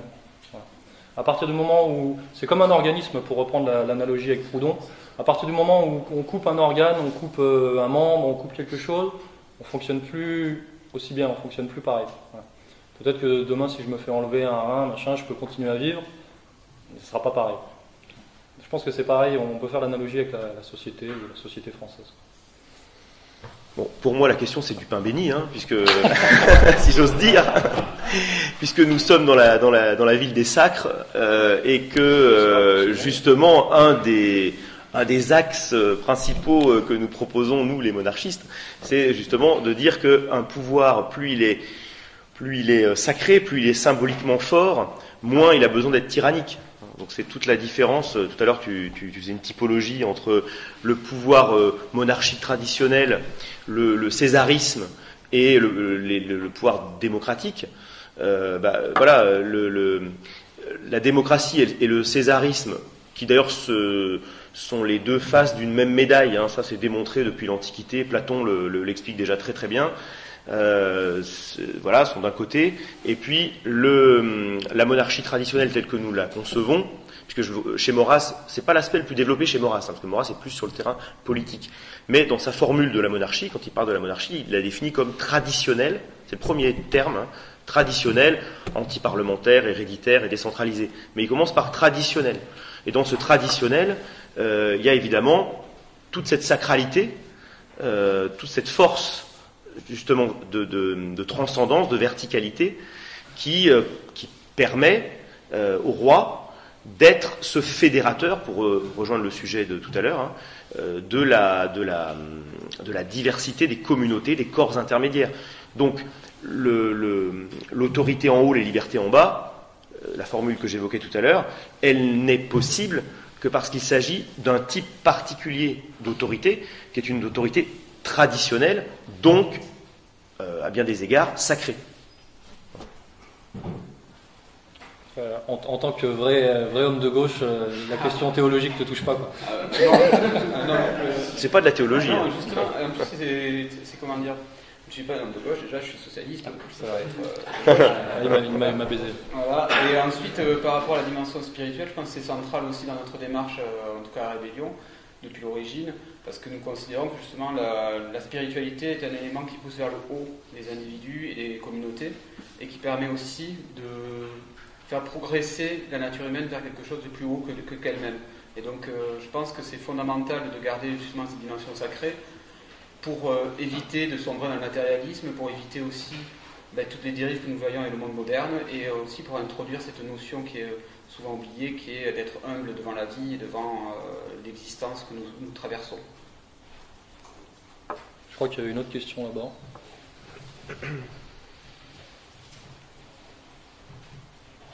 Bonjour, alors euh, j'avais une question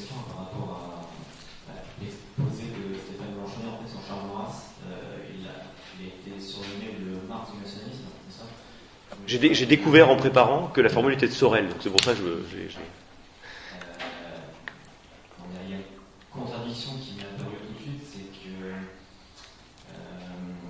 Marx c'est le matérialisme dialectique et je pense que c'est balayé par l'empiricisme organisateur de Maurras.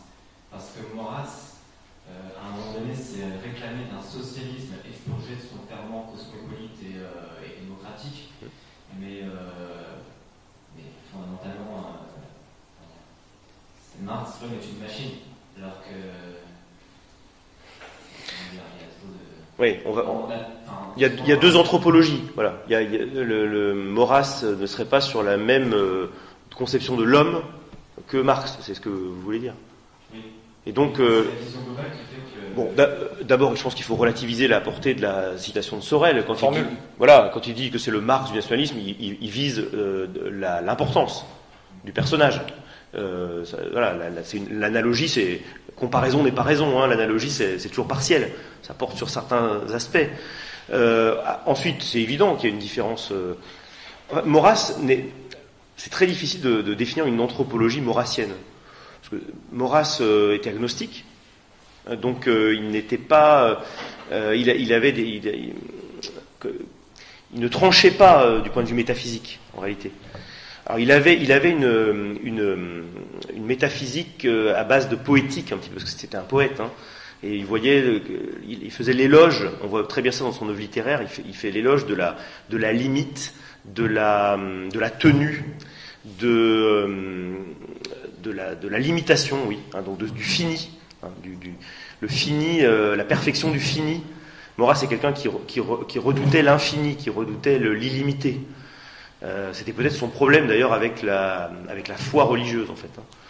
Euh, donc, euh, mais ce qui est certain, c'est que ces références philosophiques, ou ces, ces maîtres fondamentalement, si on laisse de côté Auguste Comte, qui là lui serait assez proche de Marx hein, finalement sur cette question-là, c'est plutôt Dante, c'est plutôt Platon, et donc c'est une vision qui n'est pas du tout matérialiste en fait, hein, même si elle n'est pas euh, euh, en relation avec la, foi religieuse, euh, je dirais, chrétienne, mais ce sont des références effectivement qui ne sont pas, qui ne sont pas matérialistes. Donc oui, il y, a- vraiment une différence, hein, c'est certain. Mais cela dit, il y a aussi chez Maurras cette, inspiration positiviste. Et là, je pense que pour le coup, Auguste Comte serait assez proche de Marx, à mon avis. Mais en tant que méthode Voilà. euh, d'analyse, le- l'empirisme organisateur et le matérialisme dialectique, c'est pas si éloigné que ça. Également. hein. Ouais. En tant que méthode, hein, on est d'accord. Voilà. Mais sur la conception de l'homme, oui, effectivement, c'est pas, c'est pas la même chose. Je pense aussi, j'ai une réflexion par rapport au terme socialisme et, et social. En fait, je pense que le socialisme fait de la question sociale un absolu et une fin en soi. Alors que euh, normalement, euh, ça doit juste être un, un moyen, ça doit être euh, Ouais. une Et, Maurras préférait qu'on parle, il, le dit, hein, il, adopte la, terminologie euh, sociale, question sociale, problème social, mais il, dit qu'il le regrette. Il préférait qu'on dise politique, justement, parce que pour lui c'est la même chose. Alors euh, c'est pas si anodin.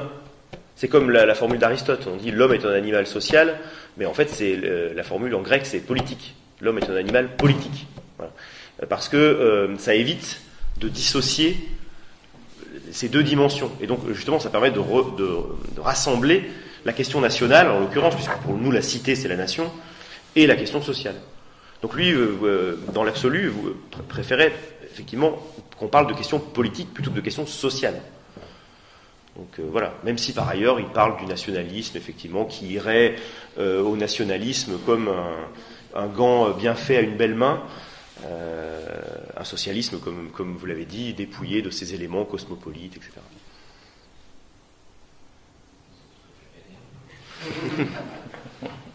Tu voulais répondre sur euh, Marx Oui, je voulais revenir, ouais, parce que par rapport à Marx, c'est vrai que euh, vous avez tout à fait bien répondu tous, et c'est vrai que on peut se rattacher à une, démarche, à une, grille d'analyse qui est très utile pour comprendre justement les mécanismes du capitalisme, sans adhérer forcément à une vision matérialiste qui était diffusée dans le, marxisme.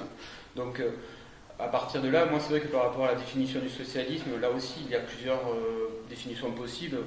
Pour nous, en tout cas, notre définition, ce serait que ce soit l'esprit de la communauté incarné dans une organisation, c'est-à-dire une volonté de vie communautaire qui ne soit pas justement euh, bureaucratique ou froide, mais justement vivante par cas basée sur des corps sociaux aussi euh, vivants. Donc, euh, c'est une- pas du tout la même vision que tu peux avoir par exemple avec euh, la définition que pour avoir un social-démocrate ou un marxiste du socialisme. Ouais, parce que là, tu, toi, tu faisais allusion à une, une sorte de. Enfin, je dirais pas une caricature, malheureusement, non, parce que ça a une part, ça existait. ça a une part de réalité euh, forte, historiquement parlant, mais une vision euh, du socialisme, effectivement, euh, ultra, par- marté- ultra marté- matérialiste, avec une dimension même messianique, euh, tu vois, bah, voilà, quelque chose. euh. C'est toute la dérive du marxisme-léninisme. quoi. Oui, voilà, c'est bien ce que je dis, oui, oui, c'est ce que je dis. ouais.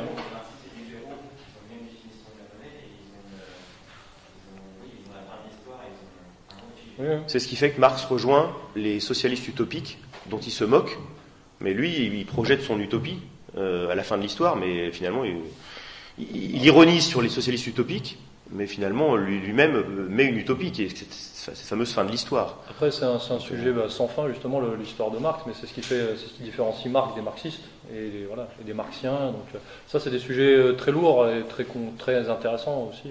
Et ce qui distingue d'Hegel aussi. Euh, je ne sais pas si vous connaissez le livre de, de- de Jules Monroe euh, sur la dialectique, qui est justement une tentative de, de réhabilitation de, de la dialectique hegelienne, en montrant que la dialectique euh, marxiste est, loin de, prolonger, d'améliorer la dialectique hegelienne, au contraire l'affaiblit, l'appauvrit. C'est un, livre vraiment très très intéressant ça a l'air cool.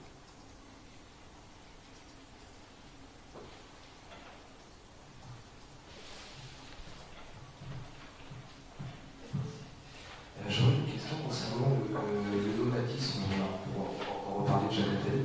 Il dit que finalement, euh, putain, il y aura plus de frontières, donc ça c'est déjà un petit peu le cas, et que finalement les ouvriers ils vont être de plus en plus nomades, et ils vont là où il y aura fédération, ça c'est plus comme ça. Du coup, quel avenir pour le syndicalisme révolutionnaire Déjà, ta question est un peu abstraite parce qu'il n'y a pas de syndicalisme révolutionnaire, tu comprends? Et euh, Comment euh, comment s'opposer à ça?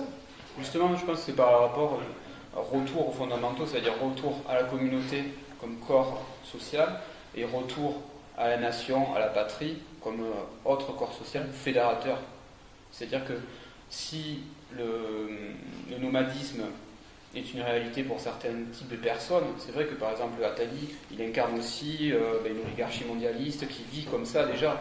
Donc pour eux, ça ne, pose aucun problème. Après, pour les ouvriers, c'est quand même beaucoup plus vécu violemment quand, le- nomadisme conserve son emploi. C'est-à-dire que le nomadisme de l'emploi, c'est la délocalisation. Donc le travailleur, en principe, lui, reste toujours quand même attaché à quelque chose qui est lié à la terre, lié à un environnement où il habite, lié à sa famille, que tu, qu'il ne peut pas abandonner comme ça. Et c'est là où justement il y, a, des éléments de résistance possibles parce qu'il y a cet attachement justement qui existe aux communautés qui sont aussi bien la famille que le monde du travail, c'est-à-dire euh, le cadre professionnel ou, la nation aussi. Donc c'est peut-être là aussi qu'on trouve cette, euh, cette convergence entre la question nationale et la question sociale à l'heure actuelle, qui est réactualisée justement par cette espèce de d'utopie euh, monomadiste qui est mise en avant par l'oligarchie mondiale.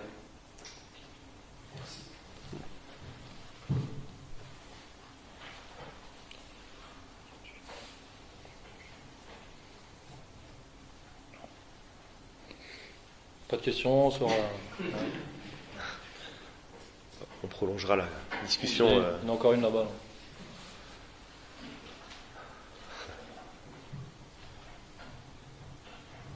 Merci. Alors je voulais revenir sur. euh, en fait, vous aviez scindé, euh, vous avez distingué deux types de corporatisme, celui de. Euh, là, je le prenais par Jean Morin, c'est le, co- et- et le corporatisme de Vichy et le corporatisme fasciste.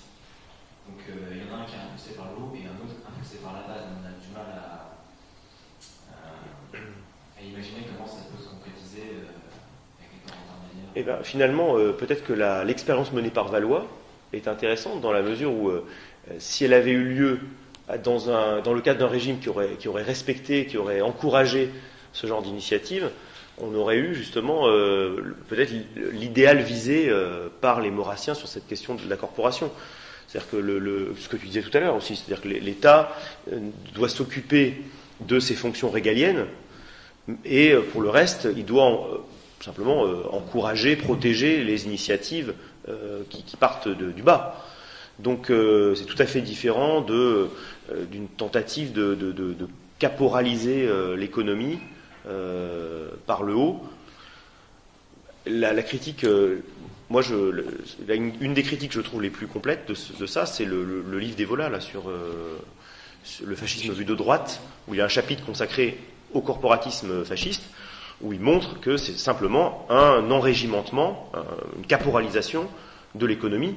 Et donc, euh, c'est pas du tout, euh, pas du tout le projet euh, dont on parlait tout à l'heure des deux pôles qui dialectiquement finalement se- se- se- se- se- s'organisent sans que l'un prenne le contrôle de l'autre. Donc voilà. Donc je pense que la, différence, elle est vraiment très claire en fait. Mais tu as du mal à te, à te représenter, mais est-ce que finalement ça ressemble pas à l'ancien régime? Ce dont tu parles Voilà. Mais le problème, c'est que c'est loin. Voilà. Oui, bien sûr, oui. Je veux dire, c'est pas, c'est pas, c'est pas impossible, quoi. Tu vois, ça, ça, ça a peut-être existé, en fait. Après, t'as eu- tu l'as, tu l'as, excuse-moi, mais tu l'as dans le, dans, le dans le syndicalisme révolutionnaire, par exemple, que dès le départ, il y a eu, des- par exemple, des, des coopératives, quoi, des coopératives pour d'achat, des coopératives de production, pour justement que le, le- comment dire, les échanges économiques ne passent plus par le système capitaliste.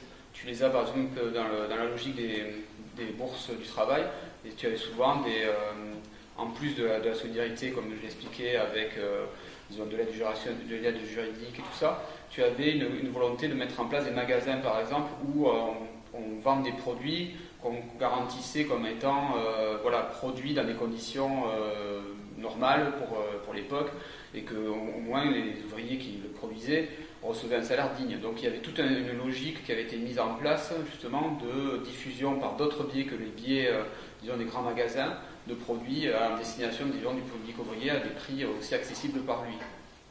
Pour lui. Pour, euh, pour éclaircir, euh, puisque ça m'est déjà arrivé qu'on me pose la question, euh, Enfin, je ne suis pas, et je ne sais pas si vous voulez, je ne suis pas forcément pour l'établissement d'un royalisme syndicaliste en France dans la période 2015, hein, pour que les choses soient claires. En tant que vrai progressiste, on va dire, et, et dialecticien, on réfléchit, on réfléchit à ces questions. En tout cas, on peut tous ensemble se s'interroger là-dessus. hein.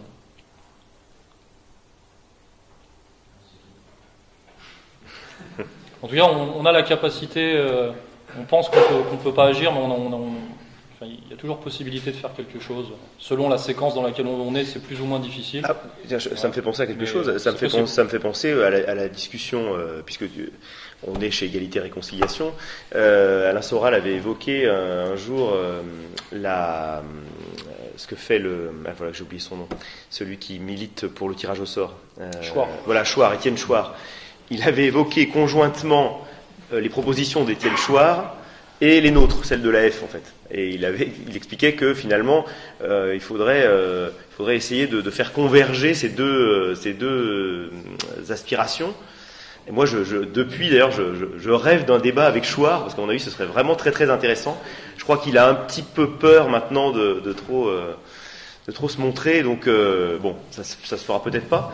Mais voilà, ça c'est intéressant, parce que ça, on voit que on peut reproduire euh, aujourd'hui, avec des gens différents, des, euh, des convergences comme ça assez, euh, assez étonnantes.